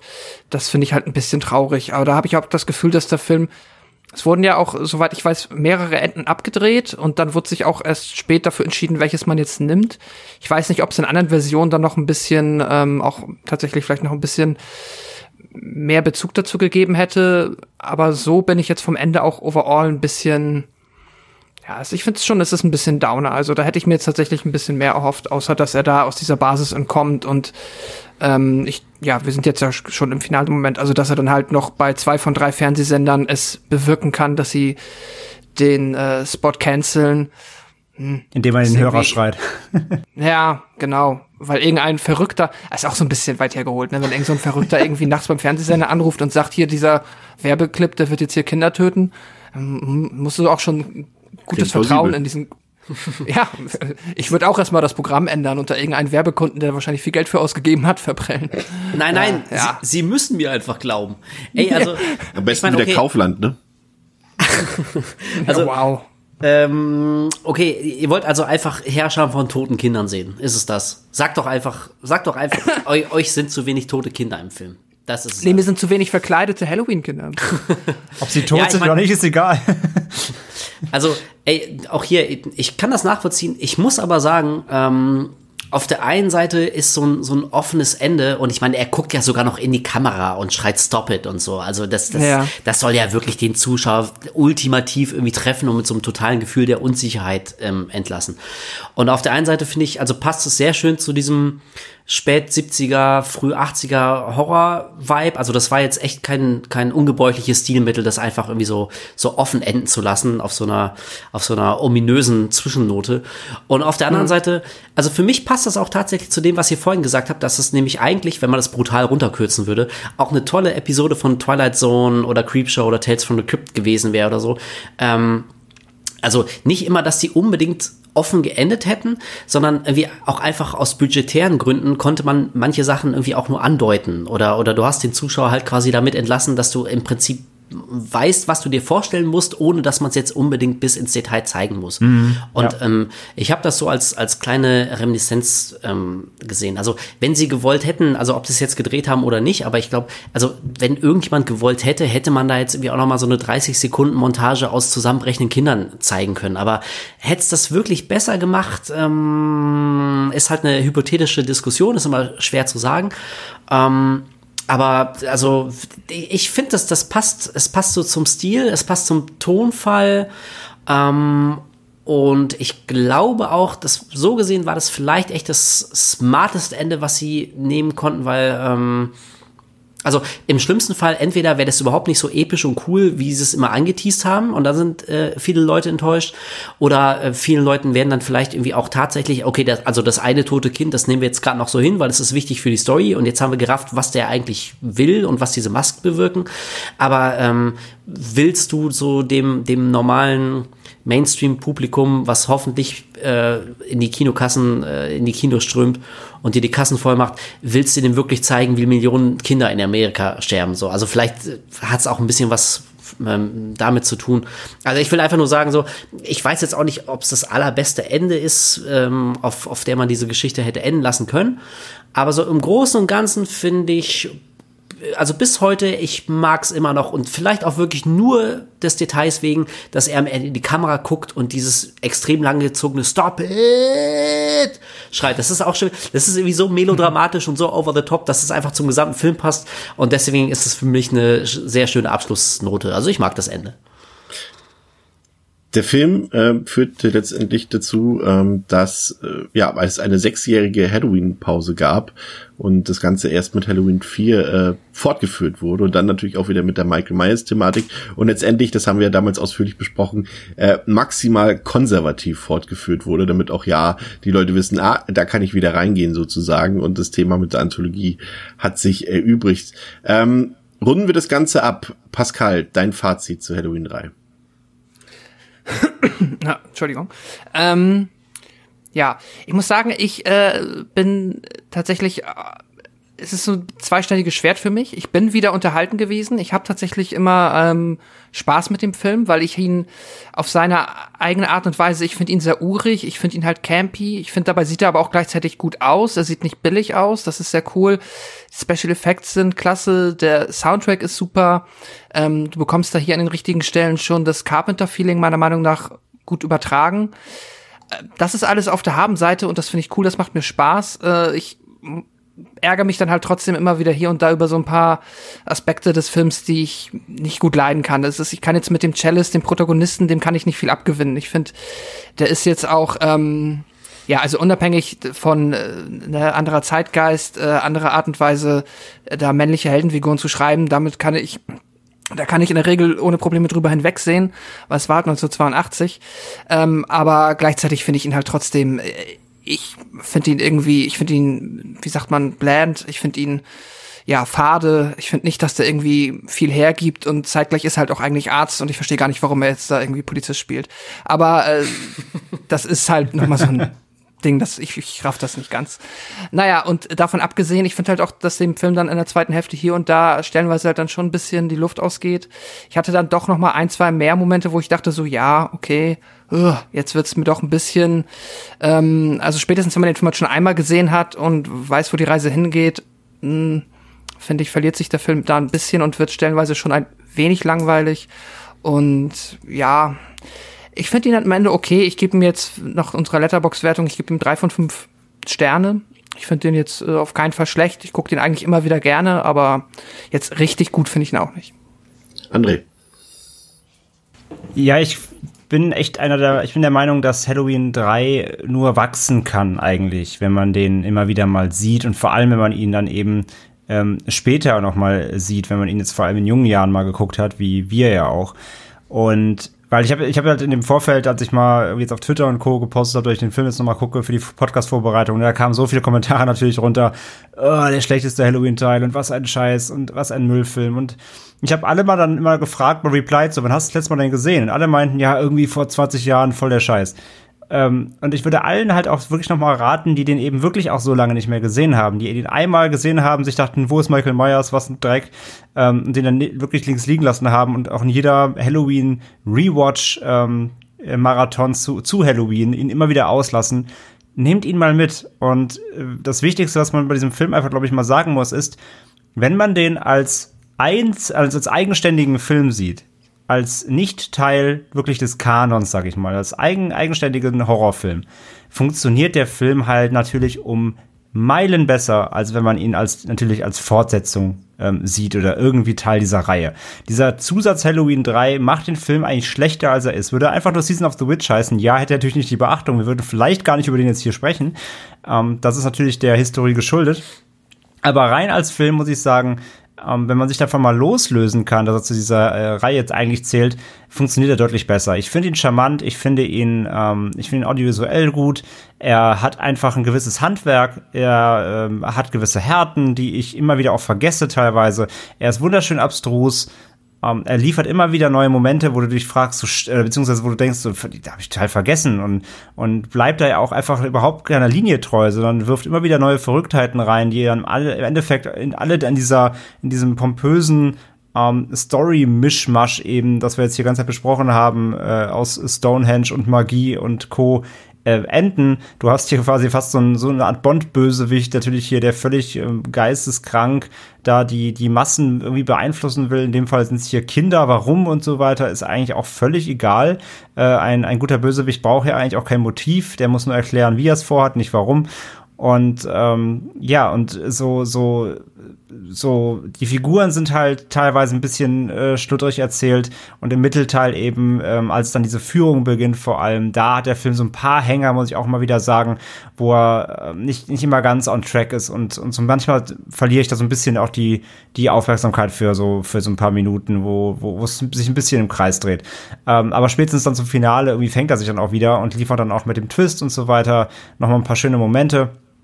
Und ähm, ja, ich finde übrigens auch den Ausstieg dann bin ich bei, bin ich bei Wolf. Ich finde ihn auch charmant und ich finde ihn gut gewählt, weil wie hättest du sonst weitermachen wollen? Also es muss ja auch nicht dann irgendwie 20.000 Kinder sterben und dann das Ende, sondern dann hättest du ja auch noch eigentlich im Grunde weitermachen müssen. Dann hättest du quasi die, die Schicksale aller noch erzählen müssen. Von dem Hauptcharakter, auch von dem äh, Oberbösewicht. Wie geht's denn mit dem weiter? Und was ist denn der nächste Schritt und so weiter? Also du hättest dann, wenn du den Film dann nicht enden lassen würdest, müsstest du eigentlich noch viel mehr erzählen, wofür der Film A keine Zeit hat und B wird's dann irgendwie auch wirklich dann zu viel. Von daher, ich finde diesen Ausstieg, dass du im Kopf äh, dann dann dein Kopfkino darf dann weitermachen und du weißt eigentlich, okay, es wurde alles versucht, aber ja, dieser, dieser Plan dieses, äh, dieses Wahnsinnigen ist aufgegangen und alles wird jetzt irgendwie schlimm und da werden jetzt viele, viele ähm, äh, Menschen sterben. Und ähm, ich finde auch, das ist so ein, so ein richtiges charmantes, wie so ein, eben wie so ein Kurzfilm, Serienende fast schon. Ähm, von daher, ich finde das, ich finde es auch charmant und ich finde es gelungen. Und ja, alles in allem, es ist natürlich kein perfekter Film. Er hat Probleme, er ist holprig, er hat teilweise schlecht erzählte Figuren. Ähm, er ist einfach völlig drüber und durch und äh, hat weder Hand und Fuß, aber es macht trotzdem einfach alles irgendwie Spaß. Und ähm, deswegen bin ich auch bei einer, äh, jetzt bei unserer Letterbox-Wertung von drei von fünf. Es ist ein grundsolider Horrorfilm, der viel besser ist, wenn man ihn einfach mal ähm, für sich nimmt. Ja, gehe ich mit. Also wenn man ihn, wenn man ihn nicht innerhalb irgendeines Michael Myers Kanon betrachtet, dann, äh, sondern als das, was er ist, eben äh, theoretisch als Auftakt einer Halloween-Anthologie unter der Federführung von John Carpenter, dann wird man mit Halloween 3 auf jeden Fall seinen Spaß haben. Vom Lock and Feel her ist der für mich am dichtesten dran von allen, also ja doch von allen weiteren Halloween-Sequels. Äh, mit zusammen mit Teil 2 an Teil 1, was natürlich eben an Tommy Lee Wallace und auch eben an der Mitwirkung von John Carpenter selbst liegt. Also Season of the Witch erzählt für mich eine interessante und zum größten Teil echt auch spannende Geschichte, die ich jetzt äh, aufgrund des Rewatches auch erstmal für die nächsten Jahre äh, in den Blu-ray-Player legen werde zum Halloween-Fest. Ähm, muss ich sagen, gerade der Anfang, so das, die erste Filmhälfte hat mir richtig gut gefallen, die fand ich auch intensiv und auch echt packend. Ähm, am Ende gibt ihn so ein bisschen die Luft aus, eben mit diesem Teil mit der Führung in der Fabrik und als der Plan dann so ein bisschen revealed wird. Aber generell punktet er für mich mit einer guten Besetzung, super Score, schöne Tricks, auch ein paar brutale Szenen, die ich so nicht mehr in Erinnerung hatte. Ähm, und dann für mich noch die paar Anspielungen, die ich halt äh, in Halloween 6 erst dadurch verstanden habe. Das ist nochmal so ein äh, das äh, Peak of the Iceberg. Ähm, muss sagen, gebe ich André auch recht, ist letztendlich kein großer Kracher, aber wirklich ein vor allem sehr sympathischer, sehr unterhaltsamer äh, und vor allem top gefilmtes Gruselfilmchen, muss ich sagen. Und äh, dem kann ich äh, nur beipflichten und würde dem dreieinhalb von fünf äh, Sternen geben und übergebe jetzt das Wort ähm, an Wolf für sein Resümee. Oh Gott, ich habe das Gefühl, ähm, ich will gar nicht Gott. wiederholen, was ihr alle schon in diversen Varianten genannt habt. Also ähm, ich bin irgendwie bei euch allen. Also meine Wertung, um damit mal einzusteigen, wäre auch eher so 3,5, denn ähm, der hat auf jeden Fall seine Fehler, der ist nicht ganz rund. Diese Führungsszene haben wir jetzt auch schon zu Genüge besprochen, das ist jetzt vielleicht nicht unbedingt das Highlight. Ähm, aber ich finde den nach wie vor, also im im schlechtesten Falle solide und im besten Falle tatsächlich ziemlich gut inszeniert. Also wir haben über den Anfang gesprochen, diese eine ähm, Szene da in dem, in dem Hotel mit der, mit der Lady und ihrem äh, zerfetzten Gesichter. Ich, ohne Scheiß, also ich finde, die wirkt immer noch, ich finde die wirklich, wirklich super. Ähm, auch, auch heute besteht die auf jeden Fall den Test der Zeit. Ich finde den Soundtrack super. Also ich mag, dass es jetzt noch elektronischer klingt und, und dass das Thema auch so ein bisschen schneller ab, abgelaufen, äh, ab, abgespielt wird und so. Ähm, habt ihr auch schon gesagt, also der sieht, der sieht gut aus. Ähm, und also ich, ich mag den Film einfach, weil er, weil er den Mut hat, damals vielleicht die total falsche Entscheidung, aber aus heutiger Sicht kann ich es echt nur bewundern und ich finde es ich find's herrlich charmant, die, den Mut zu haben, was, was völlig anderes zu machen und zwar nicht einfach nur was anderes, sondern was völlig beknackt anderes. So, das ist also, wenn du das mal irgendwie mit, mit heutigen Filmen vergleichst, ähm, wenn du so ein, ein globales Horrorphänomen nochmal haben solltest, wie, wie so ein, so ein Halloween, also heute, heutzutage wäre es wie so Conjuring und so, die jetzt nochmal ganz andere Summen einspielen. Aber ich meine, so die, diese ganz großen Blockbuster-Phänomene, über die dann zumindest jeder Horrorfilm-Fan äh, auf der Welt äh, spricht und davon gehört hat. Ähm, also ich weiß nicht, ob heute noch ein Produzent oder ein Team den Mut hätte, einfach so den Publikum mit Teil 3, 4, 5 oder welchen Teil auch immer was völlig anderes von Latz zu knallen und zu sagen, ach nö, wir hätten eigentlich mehr Bock auf eine Anthologie und wie, also die Story von Michael Myers ist doch jetzt auch auserzählt. Komm, lass mal was anderes machen. So, damals sind die, sind die Fans den Leuten aufs Dach gestiegen. Verständlicherweise kann ich auch voll nachvollziehen, aber den Mut zu haben, das tatsächlich umzusetzen und dann auch noch nicht komplett gegen die Wand zu fahren, sondern echt auch eine Menge Qualität noch aus einer völlig bescheuerten Story rauszuholen, die, die echt auch so, so, ein, so ein fieses, prickelndes Ende hat. So, das geht mir irgendwie echt immer noch so ein bisschen unter die Haut, wie er da so schreit und in die Kamera guckt. Ähm, unterm Strich macht es für mich echt ein, ein also weitaus mehr gelungenen als als äh, nicht gelungenen ähm, Halloween-Teil aus. Und ich meine, ey, also ich glaube, ich bin da jetzt irgendwie auch nicht ähm, blasphemisch in meiner Meinung. Aber also wenn ich mir angucke, was, was Halloween so mit Michael Myers noch für, für Sequels und Fortsetzungen abgeliefert hat, ähm, also da nehme ich so ein Halloween 3 auf jeden Fall über, über so manche total beschissene Fortsetzungen. Also nur weil Michael Myers dann wieder am Start ist und es sich wieder mehr anfühlt und mehr ist wie Halloween, ist das nicht unbedingt ein besserer Film. Und das hat Halloween 3 schon gezeigt. Von daher, ähm, ja, also ich, ich zück da ähm, eiskalt die 3,5 und kann jedem nur raten, ähm, wer den lang nicht mehr gesehen hat oder auch nur gehört hat, dass er so kacke sein sollte, zumindest mal angucken. Man kann ihn dann immer noch kacke finden, aus, aus einer Million Gründen.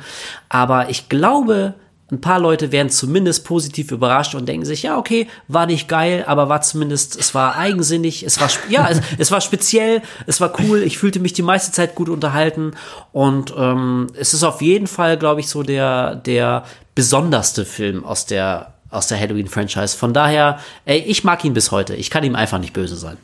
Ich habe die ganze Zeit überlegt, also nicht die ganze Zeit, nicht die letzten anderthalb Stunden, sondern die letzten zwei Minuten, ähm, dass ich dich irgendwo mal auf einem Konzert gesehen habe und ich habe die ganze Zeit überlegt, welches Konzert das gewesen sein kann. Und dann ist mir eingefallen, ähm, dass es. Oh Gott, wird's jetzt peinlich? Nein, nein, überhaupt nicht. War es Mickey Krause? Bitte sag, nein. dass es Mickey Krause war. Kannst du dich noch erinnern, als äh, diese äh, von Ghost vom letzten Album diese diese Listening Session sein sollte? Ja, äh, in Berlin. Und, und und, und Tobias dann dieses, äh, nee, das Akustikset spielen sollte und stattdessen Ja, dieses Q&A war mit der Autogrammstunde. Und Ja, da genau. standst du hinter mir. Ach nee, ernsthaft? Das war doch in Berlin, ne? Ja, genau. Ja, genau. Ach nee, ernsthaft. Lustig. Kannst du Ja. mal sehen. Guck mal, so schließt sich der Kreis. Das ist doch, ist das nicht schön? Als hätte, als hätte der, der liebe Herrgott persönlich diese Story geschrieben. Wir sollten uns einfach in diesem Podcast wieder treffen. Das ist doch Und, hat, und hattet ihr beide Halloween 3 Shirts an? Mortal Ich, äh, Kombat tatsächlich. äh, Dark Souls. Aber Man immerhin Gaming. Gaming. Ja. Ähm, Wolf, vielen Dank, Ja. dass du uns heute beigewohnt hast. Es war uns eine große Ehre. Es hat sehr viel Spaß gemacht. Wir hoffen, dass es dir auch Spaß gemacht hat. Ey, unbedingt, jederzeit wieder. Also ich, ich, ich bin ja, ich bin ja wie ein Vampir, ne? Ich gehe nur dahin, wo ich eingeladen werde. Das heißt, also ich, ich bin jederzeit wieder gern dabei. Ich will mich nicht aufdrängen, aber ich hätte Bock auf jeden Fall nochmal mitzumachen. Also sagt mir Bescheid. Ich, ich Nächste nehme Woche Human. Centipede 1 bis 3. Ey, lustig, ohne Scheiß, ihr werdet lachen. Ich habe den, ich habe den dritten erst vor drei Wochen oder so gesehen, weil ich die ersten beiden jetzt schon ein paar Mal gesehen habe und ich bin nie dazu gekommen, den verdammten dritten Mal zu gucken und ich habe den jetzt tatsächlich nachgeholt. Also wenn ihr Bock und Zeit habt, ich, ich bin dabei. Ich habe da einiges zu, zu sagen. Ich Wie find- sagt man ja, immer nach, nach einem One-Night-Stand, äh, wir melden uns. Ah nee, das sagen wir nicht. Aber Oh, wow. Das, das, das sagt, das sagt höchstens, äh, das sagt höchstens Dr. Dr. Das Arbeitsamt. Chavez. Nee, da, wow. Dr. Chalice nee, sagt Dr. Chalice sagt das nach seinem, nach, seinem, nach, seinem, nach jedem Date. Du, du verwechselst One-Night-Stands mit Bewerbungsgesprächen. Ja. naja, ist auch manchmal ähnlich. Das ist bei Dr. Chalice auch das Gleiche. es, wird jetzt, es wird jetzt so absurd wie Halloween 3, deswegen hören wir jetzt auf. Vielen ja. Dank, dass ihr zugehört habt. Äh, seid auch nächste Woche wieder dabei. Lasst euch überraschen, ob mit oder ohne Wolf. Auf jeden Fall äh, mit dem menschlichen Tausendfüßler in dreifacher Ausführung. Ähm, danke, dass ihr zugehört habt bei Devils and Demons mit Chris, Pascal, André und heute Wolf. Auf Wiederhören. ciao, ciao. Ciao. Tschüss.